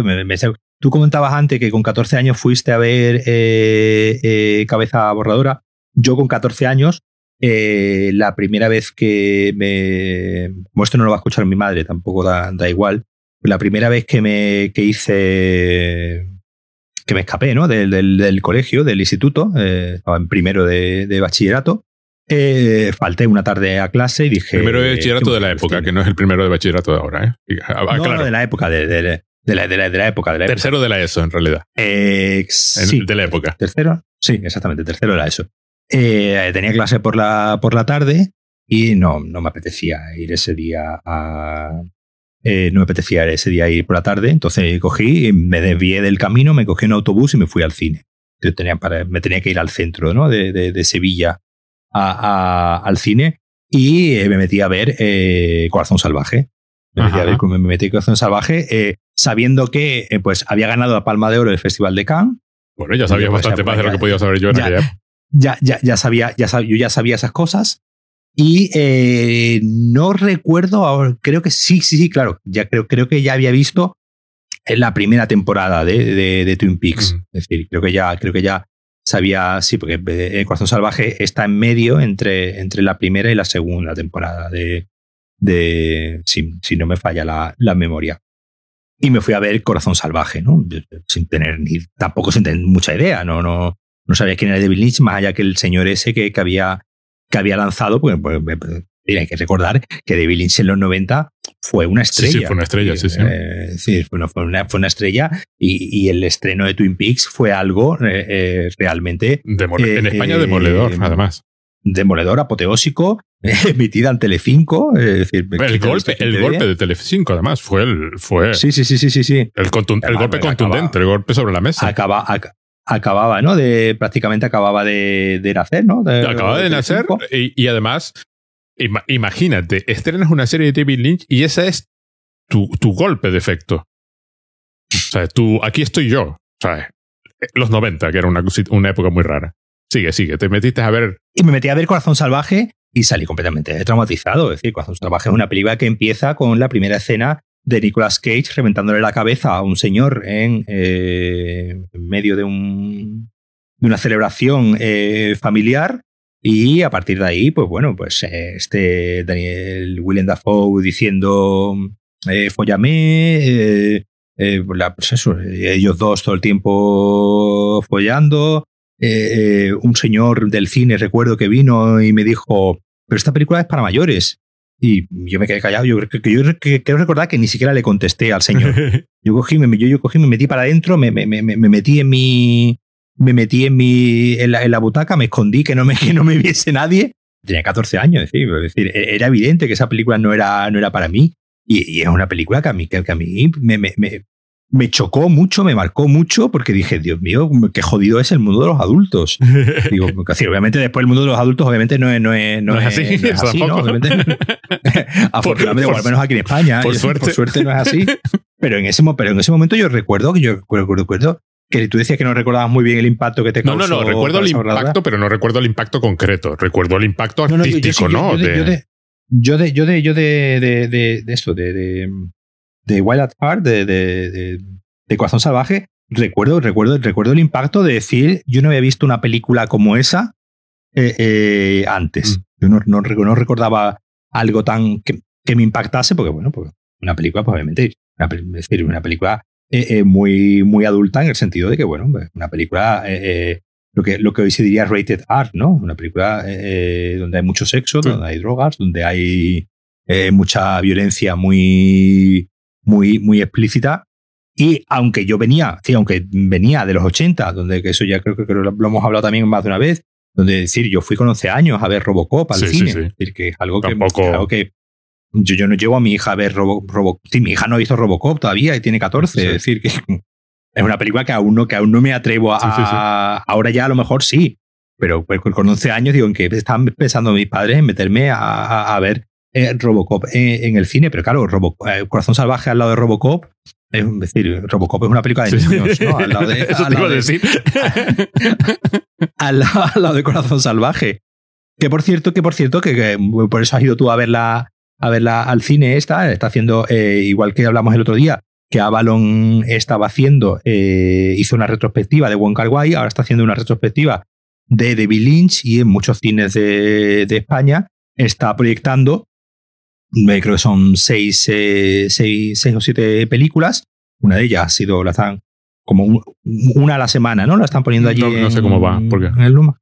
Creo que están poniendo, aquí, aquí, por lo menos en, en, Málaga, están poniendo cada semana una, ha habido un reestreno, un reestreno general de Mulholland Drive, que sí. está, digamos, en cines todavía. Y como aquí están haciendo una vez a la semana, pues un pase de una de las películas del, del ciclo este que han hecho y bueno, pues han comenzado con Cabeza Borradora y una de las que van a poner es Corazón Salvaje y eh, van a poner una que la única película de Bill Lynch que no se ha estrenado en, en España, eh, Twin Peaks eh, Fuego Amiga conmigo, que a mí me parece una película magnífica también, una, una película brutal que, curiosamente, como te digo, en, España ni siquiera se yo la vi, Yo la vi en vídeo, pero supongo que alguien la compró. Tú la has visto en vídeo, sí, la, creo que la que sí, después se editó en vídeo, creo que tuvo un pase, no sé si fue en el Festival de Sitges o algo así, pero que digo, lo que es, lo que es estreno comercial, propiamente, propiamente, dicho, no, no, no, llegó a, no llegó a tener. Y es la única película de Bill Lynch que no he visto en el, en el cine, además. Bueno, sí he tenido oportunidad después de ir viendo de ir viendo el resto en... No, Dune. Dune tampoco la, he visto en, en, el cine. Ah, yo Dune yo sí porque la vi en el estreno. Soy mayor. es que, Cabeza Borradora la debí de ver en el estreno en España. Debió de ser. en algún momento de principios de los 80, porque claro, es una película del 70. Lo que tardas en llegar y además en alguna cosa rara esta de ciclo de arte y ensayo, porque la vi en versión original que no era nada habitual, claro. Igual que cuando era pequeño. Que ni la doblarían, supongo yo. Que... Sí, yo recuerdo. Sí, sí, por eso.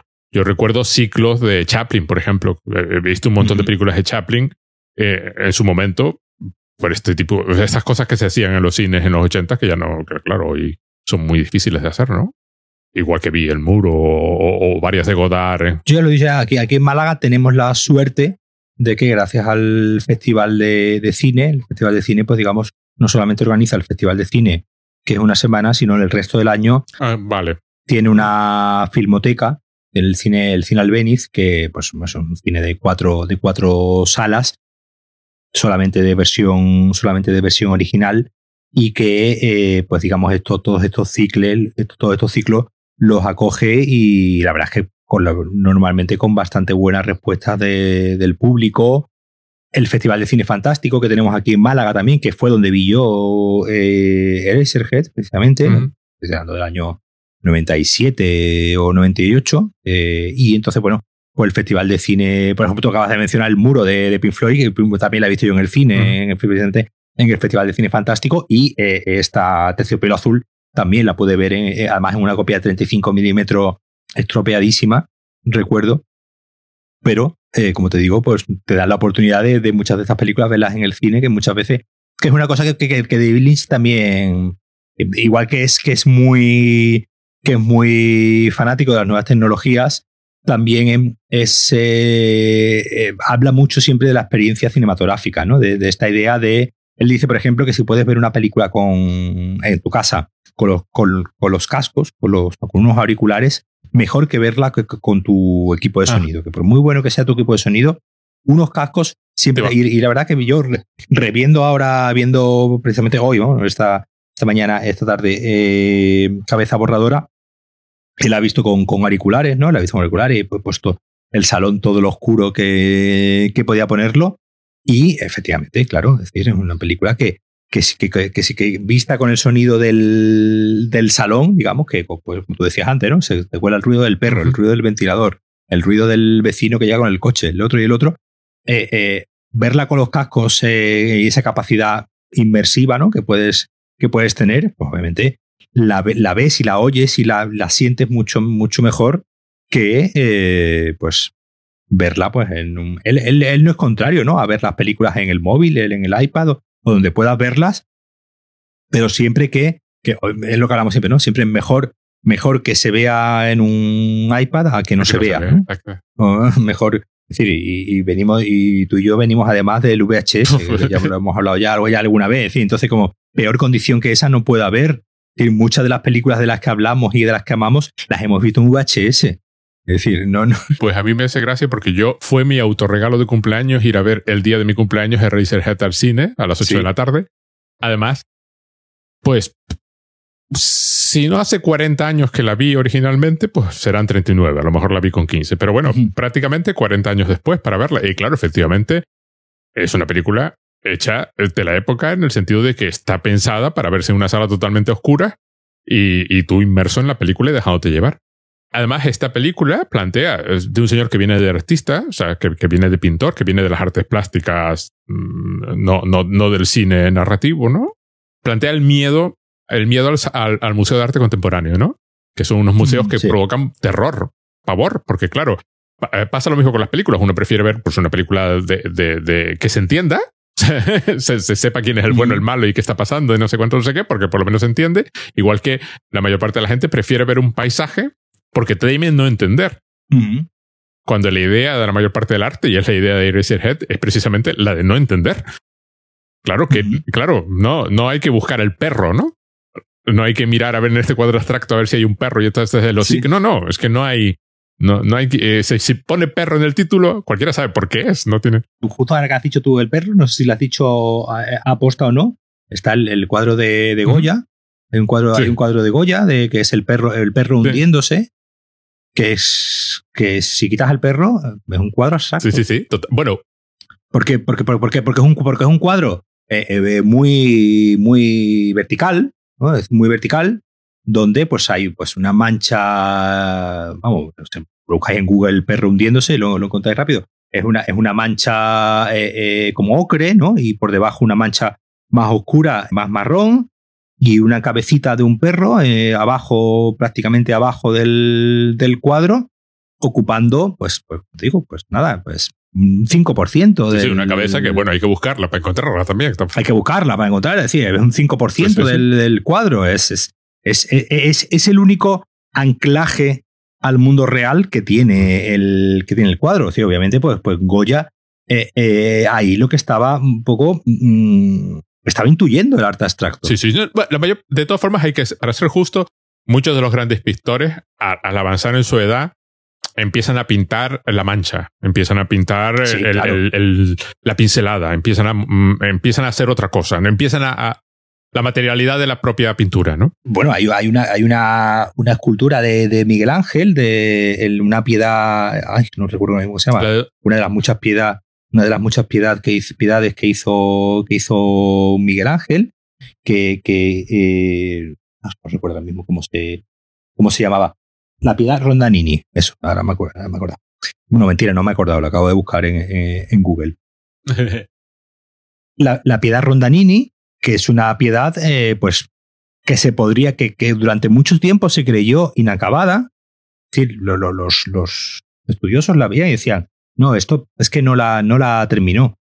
Y no, o sea, después se ha, ha descubierto, o sea, que llega a la conclusión de que es que, eh, como tú bien dices, eh, ya, ya Miguel Ángel, a una edad ya avanzada, después de haber pintado la capilla Sistina la piedad, digamos, normal, ¿no? La piedad eh, eh, clásica, llega a ese callejón sin salida. Que al final, que, lo que, lo, que, lo que le, que un poco lo que, lo que le pasa a David Lynch también con Inland Empire. Sí, llega un momento que es como, a partir de aquí, ¿a dónde voy? A partir de Mulholland Drive, ¿hacia dónde me dirijo? Goya. Goya, a partir de, de los fusilamientos del 2 de mayo, a partir de las pinturas negras, después de... ¿Cuál es, el siguiente paso? ¿Qué Hay? ¿Qué hay después de eso? Y ahí, ahí es donde, donde Goya hace ese cuadro que, como digo, pues, pues digamos, es prácticamente un cuadro abstracto y, y, tiene algo que se le exige, que es un poco lo que, lo que tú decías, es entender ese. Es un, es un perro que se está hundiendo. Sí, hay un perro, sí, mira. Pues es un perro que un, un, perro que se está hundiendo. De eso va el cuadro. Pero obviamente el cuadro no va de eso. El cuadro no va de un perro que se está hundiendo. Le pasa también, por ejemplo, al Rembrandt ya, ya, ya mayor. O sea, hay una diferencia importante entre el Rembrandt, que el Rembrandt de los retratos y el Rembrandt ya un señor que ya está ya está con la, con la pincelada, ¿no? La mancha, el grumo, el, el, color. O, por ejemplo, uno de, los grandes ejemplos, yo no lo conocía, se me lo contó un amigo, pero esto es uno de los ejemplos para... Es el, la María Magdalena de Donatello. Busca la María Magdalena de Donatello, por ejemplo, es otro caso de estos, que claro, tú la ves hoy y dices, claro, la pones en un museo de arte contemporáneo y este, y este, y esta señora, esta María Magdalena, es, eh, nadie pestañaría. la podrías poner en el, eh, eh, en el Pompidou Sí, bueno, lo podrías poner en cualquier museo de arte contemporáneo de España, eh, en el Reina Sofía. Y nadie pensaría, oye, pero esto es de, esto es de renacimiento. No, no, esto es, sí, sí, pero parece totalmente contemporánea. claro, llega un punto en que, en que los artistas artistas juegan con el medio. Claro, David Lynch, como era un artista ya desde el principio, un pintor, un señor imagino que formado encima en historia del arte. Claro, tendría conocimientos, habría visto y visto. Sí, estudió, bellas, bellas artes. Entonces, claro, un señor que ya empieza tratando ese tema. Claro, por eso la materialidad, sobre todo, por ejemplo, la materialidad visual, ¿no? El, color, el blanco y negro, o lo que sea, las formas, las formas mismas, claro, el, el, el, el bebé de Head es una forma súper característica, está, está creado para que provoque ese efecto de, de, bicho que reconoces y no reconoces, ¿no? Ligeramente conectado con los pollos del principio de la película, pero también aparte, para que parezca un pene, pero no lo parezca, ¿no? Hay todo un juego ahí, ¿no? Y luego la, la, sonora, ¿no? O sea, un señor que, claro, claramente le, le pone la oportunidad delante de crear un, un, paisaje sonoro para su película y se tira hacia ahí, ¿no? Va, va directo, ¿no? Igual que, por ejemplo, pasa en el, en el corto, en el de Grandmother, que claro, por ejemplo, mezcla personajes reales con animación. sí. Y a veces hay animación de fotos de los personajes reales.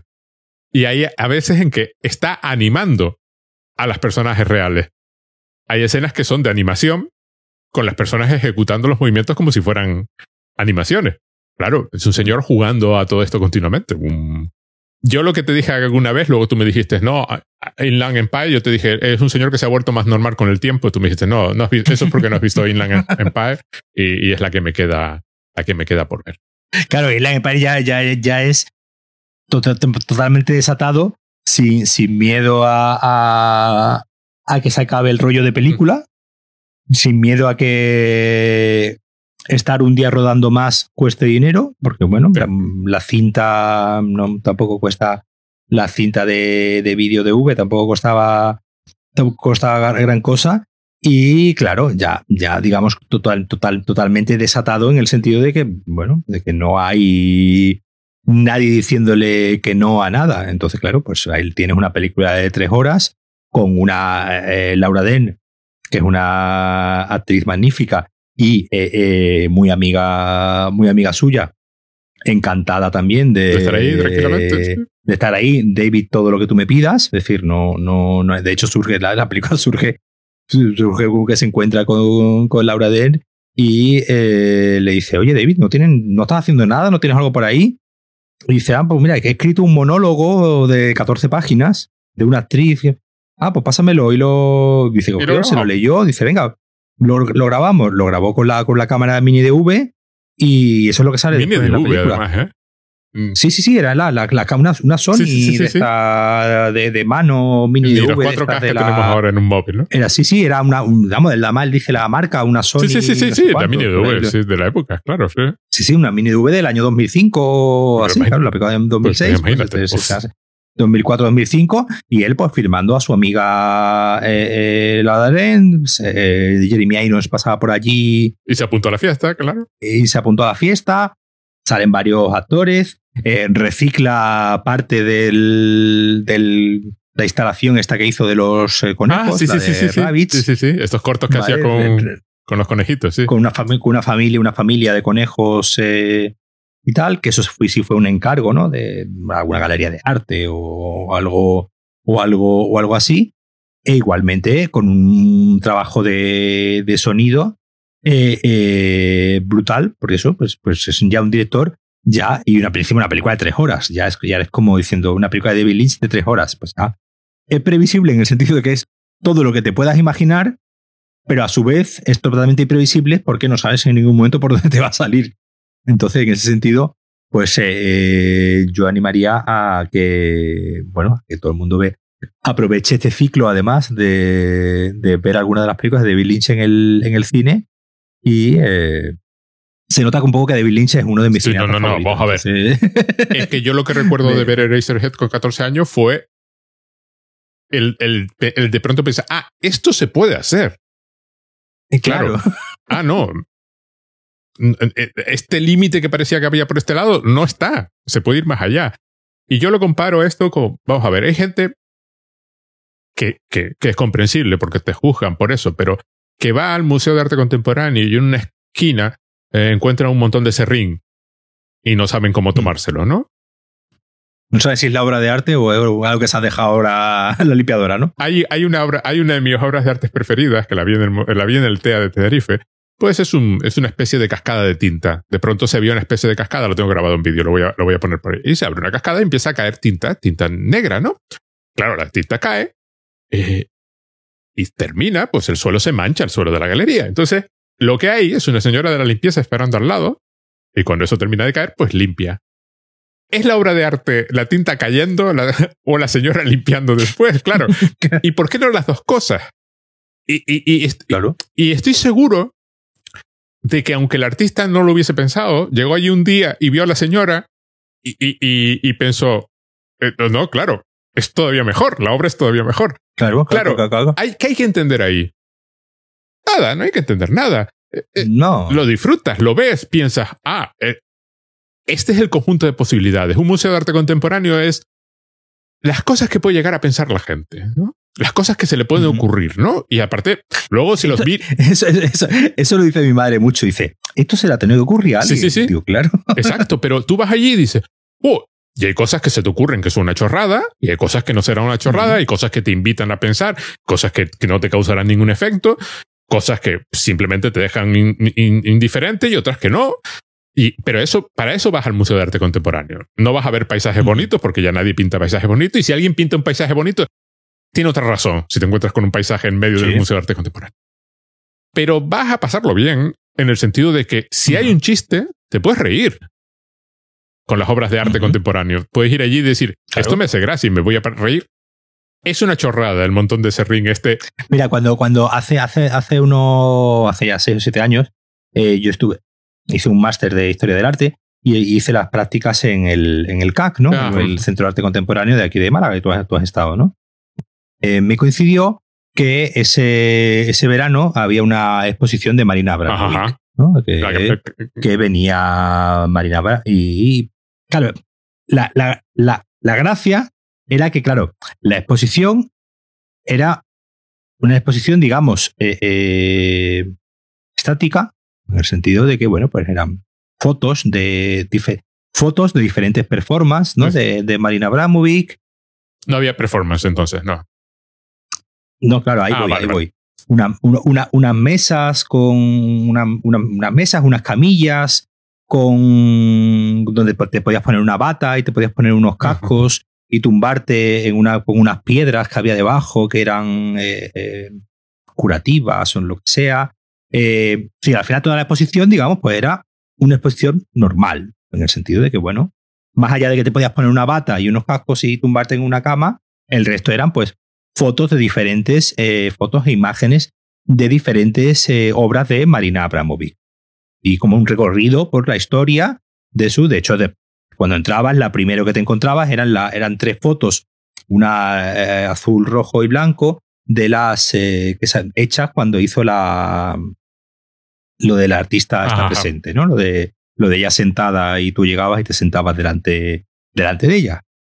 Durante esa semana, de que era, que era la, inauguración, era un viernes, ¿no? Durante esa semana, claro, las llamadas eran precisamente haciendo la pregunta que tú acabas de hacer. ¿Va a hacer Marina Abramovic alguna performance? Nosotros era rotundamente no. No, rotundamente no, no, no. No, ya además nos, lo dijeron. Si llama a alguien, tal cual, no, no, no va a haber, no, no va a haber, eh, Marina no va, no va a hacer nada, no va a haber ninguna performance de Marina Abramovic, ¿por qué? No sé, supongo que eso costaría dinero, y, eh, pero ella venía. Entonces ella vino el viernes que se inauguraba la exposición.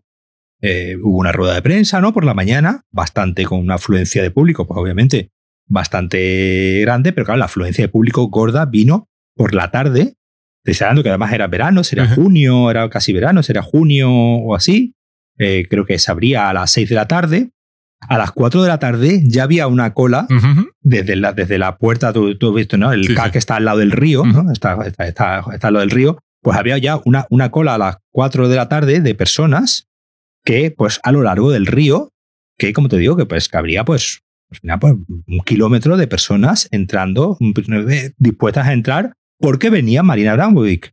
Ya está, no es decir, no iba a hacer nada, e iba a hacer lo típico que hacen los artistas, que es dar una vuelta con las autoridades, ¿no? El alcalde de Málaga y tal. Con la autoridad, dar una vuelta, dar una vuelta, hubo que limitar aforo. Es decir, obviamente el aforo era limitado, obviamente, pero hubo que controlar el aforo. Es decir, hubo que, hubo que eh, ir contando y decir, no, no, ya está, no puede entrar más nadie. Aquello era pues como, como cuando va una estrella de rock eh, a, un sitio y se, y, se, y se amontona gente de forma eh, no pudieron dar la vuelta al, no pudieron hacer el, el, paseillo de las autoridades viendo de la cantidad de gente que había queriéndose hacer fotos con Marina Abramovic. Obviamente ella se negó, no quería hacerse foto con nadie, ella dijo que no se hacía foto con nadie, y como, si, que, como alguien se le acercaba a hacer una foto, se iba y se enfadaba. Al final hubo que prácticamente sacar a, Marina Abramovic mm, mm, prácticamente mm, en volandas de, de, la turba de gente que, que, que había en el, en el museo eh, la pobre pues salió sudando y, eh, agobiadísima, eh, que nos la tuvimos que llevar agobiadísima a los, sótanos del, museo, que es donde están las instalaciones, porque eso era insoportable de, la cantidad de gente que había, y esa fue la performance. Ella no hizo ninguna performance, pero es que no hizo falta que hiciese ninguna performance. Es que el simple hecho de que estuviese allí y la que se organizó, la que, la que, la que, lo que hubo allí de, de, de, de, gente entrando por un lado, hubo que abrir la puerta trasera del museo para que la gente saliese por, el, por la parte de atrás del museo para que pudiese entrar más gente. Es decir, ya eso. Ya es una performance. eso fue la, eso fue la, esa, fue la, esa fue la performance de Marina Abramovic que yo recuerdo perfectamente ver, porque yo estaba en la, yo estaba en la puerta, yo no, yo no llegué a entrar dentro, ¿no? Yo estaba en la puerta controlando que nadie entrase a la cafetería del, del museo, porque la cafetería la cerraron solamente para, digamos, para VIPs, solamente para gente eh, eh, autorizada. Y, claro, me dijeron, va a salir María, Marina Abramovic, va a salir Marina, eh, que se vaya para la cafetería. En la cafetería pues había unas 10 o 12 personas, digamos, elegidas, ¿no? Y yo recuerdo a Marina Abramovic pasando por el lado, por, mi lado, diciendo, oh my God, oh my God, oh my God. la señora agobiadísima, que mira, sí, sí, Marina Abramovic habrá visto cosas en su vida. Pues la pobre con una cara descompuesta, metiéndose en la cafetería y, le dieron un, vasito de agua a la pobre, la pobre se sentó eh, y ya, ya, pues ya se acabó la, la, performance. Es decir, al final hubo una, performance. sí la hubo. Yo te cuento la mía. La, la, Galería Serpentine en Londres, eh, eh, la exposición era 512 horas, que era esta performance múltiple de Marina Abramovic. Entonces ella estaba en la puerta y te recibía y te daba la mano y te, te recibía y había todo tipo de cosas, había que separar, no recuerdo si arroz de lentejas, por ejemplo, había una mesa donde tenías un montón de arroz y lentejas. Creo, creo que recordar que era arroz y lentejas mezclado. Entonces, la idea era hacer algo con eso. Pues yo me puse a separarlos, ¿no? Pero claro, te imaginas ponerte a separar granitos de, de arroz de, de, lentejas, pero tú te sentabas allí y lo hacías. Había otra que te, que te paseabas con ella, ¿no? Pero te paseabas dentro de una sala de una forma especial. Bueno, había un montón de estas. Y en un momento dado se me acerca Marina Abramovic y me dice si quiero descansar o algo así, ¿no? Entonces me agarra de la mano y me lleva a una sala que está llena de catres del ejército. Entonces, me acuesta, me arropa, ¿sabes? Me pone la manta y me deja allí. Y, la sensación de paz y tranquilidad en una sala con luz, es decir, no estamos hablando de que la sala estuviese oscura, estaba iluminada como el resto de la sala, llena de gente, habría, pues habría tranquilamente 50 catres, ¿eh? No, ni siquiera era... Y me quedé como 20 minutos dormido en medio de una exposición de arte. Y cuando, abrí los ojos me encontré a la amiga con la que había ido que me estaba mirando en plan vampiro, ¿no? O sea, eso fue... Claro, yo, yo fui parte de una obra de arte de Marina, ¿no? Claro. Pero lo que quiero decir con esto es que los museos de arte contemporáneo son experiencias, no se va... Eh, es decir, arte es una palabra de estas que tiene muchísimos significados, ¿no? Y además ha cambiado con el tiempo. Yo siempre digo que es polisémica y además mezclamos cosas. Los budas de Afganistán son arte. Eh, las máscaras africanas son arte. Y tú dices, ¿pero por qué? La gente que lo hizo no lo hizo pensando. Y una, y una silla es arte. Y una silla es arte. Y entonces, lo que es arte cambia con el tiempo y, y es muy variado. Y entonces, lo que hay en los museos de arte contemporáneo, pues a veces son chorradas, a veces no son chorradas y a veces son terriblemente graciosos. Entonces, la idea es ir allí y disfrutarlo. La idea de cabeza borradora, de cabeza borradora es justo esa. Tú no ves esta película porque la película te vaya a contar la historia de un señor que tuvo un bebé.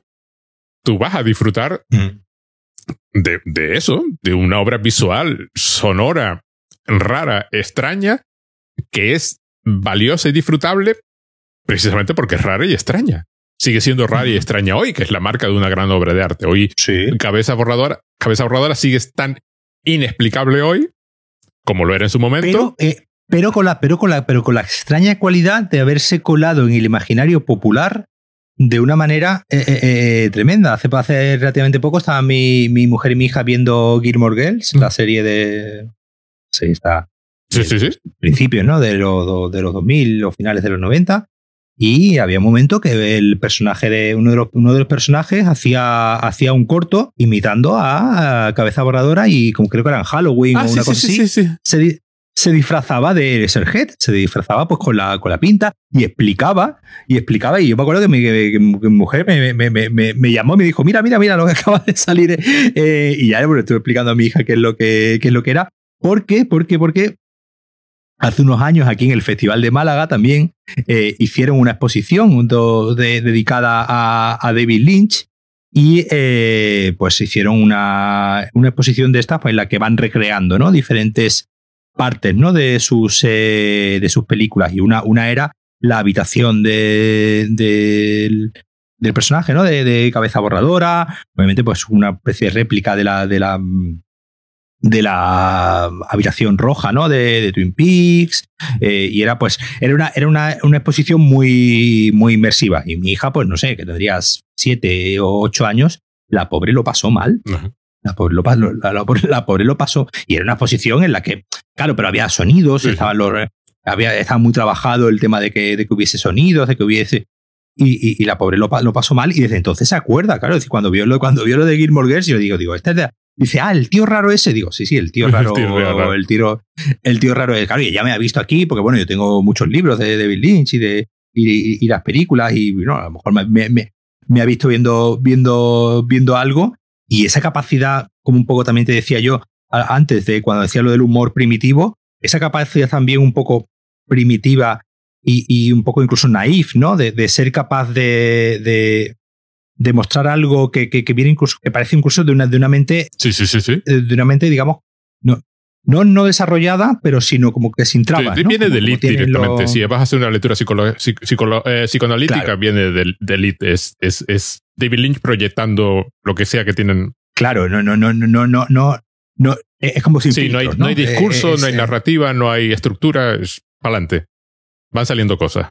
Que Exactamente, es como cuando, es como cuando un niño coge un, un cuaderno, que es un poco, que es un poco también lo, lo el, el, ejemplo que ponías tú antes de, de la, de, de, de, la basura en el, en el museo, lo típico de, del, del, arte contemporáneo y de arte abstracto, de eso lo puede pintar sí, un sí, niño, exacto, ¿no? Sí. El, el, el, no, no, eso lo hicieron, ¿no? Una vez creo que fue, no sé si fue en Arco o en un sitio de esto, ¿no? Que, eh, que pusieron un, un cuadro de, de, un, de un niño que había hecho y un cuadro que valía cientos de miles de... Y era como, a ver si usted sabe identificar. Claro, obviamente es lo que te he dicho al principio, es que la pregunta es totalmente incorrecta. Sí, claro. Claro, el planteamiento, el planteamiento está mal de base, entonces no puedes hacer, no puedes hacer ese planteamiento. Porque lo que tiene Razorhead, a propósito de lo que acabas de decir, es que la película es total y absolutamente sincera.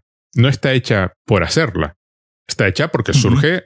De, de la subjetividad de un ser humano que está intentando plasmar su subjetividad. Es decir, no hay trampa ni cartón. No, es, no está hecha por hacer una película rara. No es no, su intención. Y que tiene la fuerza de voluntad sí, sí. De, de, de, de, tardar cinco en años hacerla. en hacerla. Hay, un, hay una sinceridad absoluta de hacer eso exactamente que tú estás viendo. Y no pretende ser raro por ser raro. Es que es David Lynch y le sale así de la cabeza. No, no hay nada. Y, y eso gana, gana muchísimo. Gana, claro, provoca una impresión emocional real. No es, no es puramente ver Eraserhead no es una actividad puramente intelectual de estoy apreciando. No, no, es eh, la película está continuamente desafiándote a leerla. Claro, cada uno lee lo que quiere, pero está, o sea, la película está comunicándose contigo todo el rato. No está aquí, no sí, es sí, una película, sí, mira, yo estoy aquí, soy David Lynch, y mira qué listo soy, que soy capaz de hacer esta película. No, no, la película está intentando transmitir, tra no transmitirte, mantener un diálogo contigo continuo. Y eso llega. Mm. Y a mí me hace gracia porque nombré antes a Bob Burnham a, a, Inside y hay una referencia al bebé de Eraserhead en Inside. Pero lo divertido sí. no es que haya una referencia al bebé de Eraserhead en, en Inside, que es un señor que está hecho por un señor de 30 años. Es que la gente en TikTok pilla la referencia a Eraserhead. Eh, no, mm. no, es decir, gente muy, muy, muy joven sabe lo que es Eraserhead.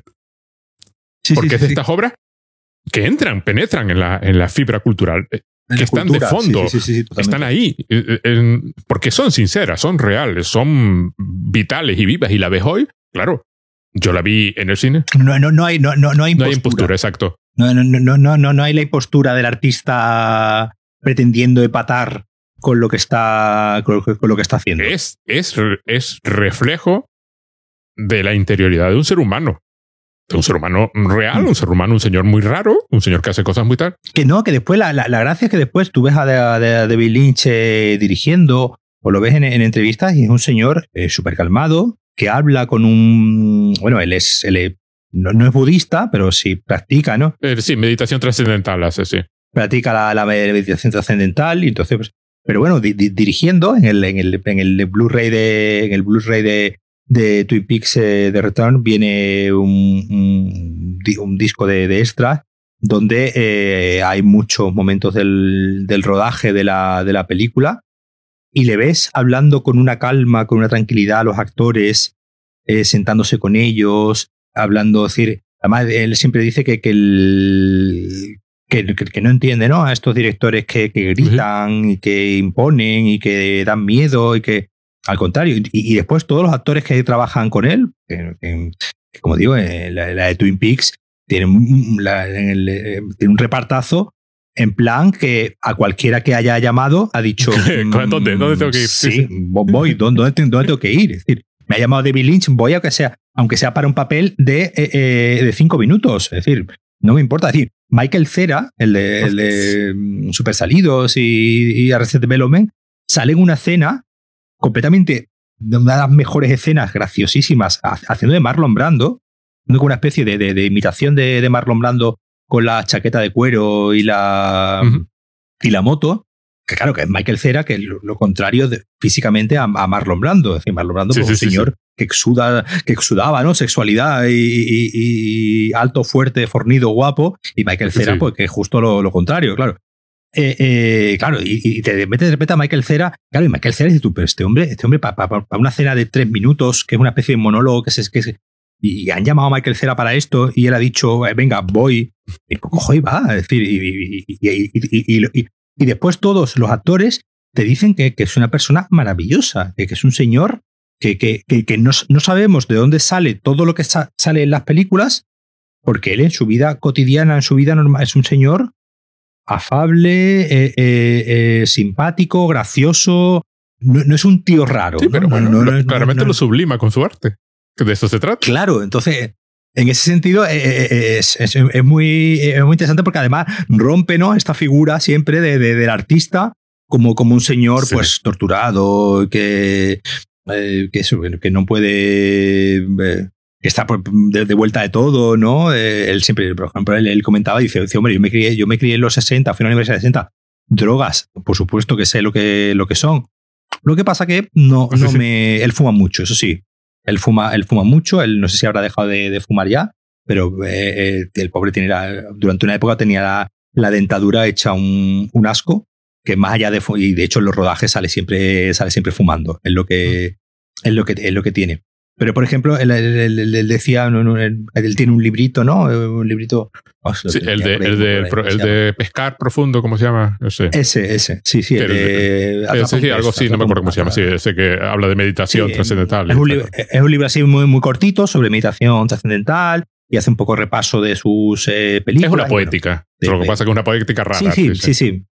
sí vamos, tiene capítulos que son cuatro líneas y ya está. Es decir, pero, pero, es un libro interesante de leer, vamos, se lee, se lee en una, ah, sí. en una horita, se lee muy, muy, muy rápido.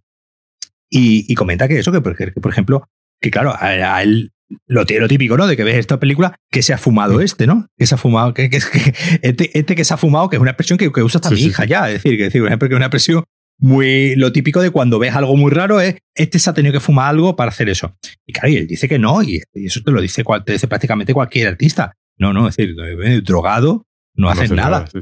Drogado no eres drogado no eres creativo, drogado no eres drogado te puedes pasar muy bien, pero para, para hacer una película, para hacer una canción, para pintar un cuadro, no, no tienes que tener, digamos, tu conciencia imperturbable para llegar a algo. Que las drogas, obviamente, pues eso, obviamente están muy teorizado también, pues te pueden ayudar a eh, llegar a cosas igual que lo que comentaba de la meditación trascendental, ¿no? Y él dice, yo con la meditación trascendental he conseguido llegar a lugares que yo sé que con las drogas no, pues no yo no hubiese, no, no hubiese llegado. Y ya está, pues esta, digamos, esta es, esta es mi droga, ¿no? Esta es mi, esta es mi, esta es mi manera de conectar con, como, como decía la, como decía Gibson, ¿no? Lo de las puertas ah, sí, de la sí. percepción, Harley. ¿no? Ha, lo de abrir la. Alto Harley. ¿eh? Huxley, ¿no? Eso. eso. Cuando eh, las puertas de la percepción se pues, abren. Sí. Ah, exactamente, pues abriendo la puerta. Pues eh, el, el, hombre ha encontrado en la meditación trascendental su manera de abrirse a la, a la puerta de percepción, aunque de todos modos él insiste que en el proceso creativo tampoco es que le ayude, le ayuda a que pues tener una mente relajada y que esa mente relajada pues le ayuda a ir eh, a las ir cosas va, llegan a la superficie de la conciencia desde abajo del todo de la máquina que fabrica cosas extrañas. Sí es, es, famoso precisamente el otro día vi un vídeo donde hablaban comparaban el rodaje de The Shining con el rodaje de Terciopelo Azul Claro, y, y, y, claro, las condiciones abusivas de rodaje de The Shining, y creo que las condiciones, una película donde, bueno, donde el personaje de Isabella Rossellini se la hace de todo, y, y sin embargo, creo sí. que las condiciones del rodaje de Terciopelo Azul, sobre todo en los 80, es decir, en los 80 eran exquisitas, que ya querrían hoy más de una mm, producción, sí, sí, que creo que allí no, no se movía nada fuera de, uh -huh. de, de, la más absoluta cortesía y amabilidad y que, por supuesto, a David Lynch no le hacía falta gritar en ningún momento. Bueno, un gran artista, un gran cineasta. Tendremos que hablar de más películas de David Lynch, que hay mucho que, cortar aquí. Lo dejamos ya porque llevamos dos horas hablando de, cosas y hemos hablado. Yo no pensé nunca que íbamos a nombrar a la, piedad, esa que me ha puesto la piedad esta de, Miguel Ángel, me ha encantado, por cierto. Y que podemos a mencionar a Humberto Eco, pero bueno, ya está, esta es nuestra vida. Bueno, muchas gracias, Paco. Nos vemos. Nada, a ti, pero Jorge.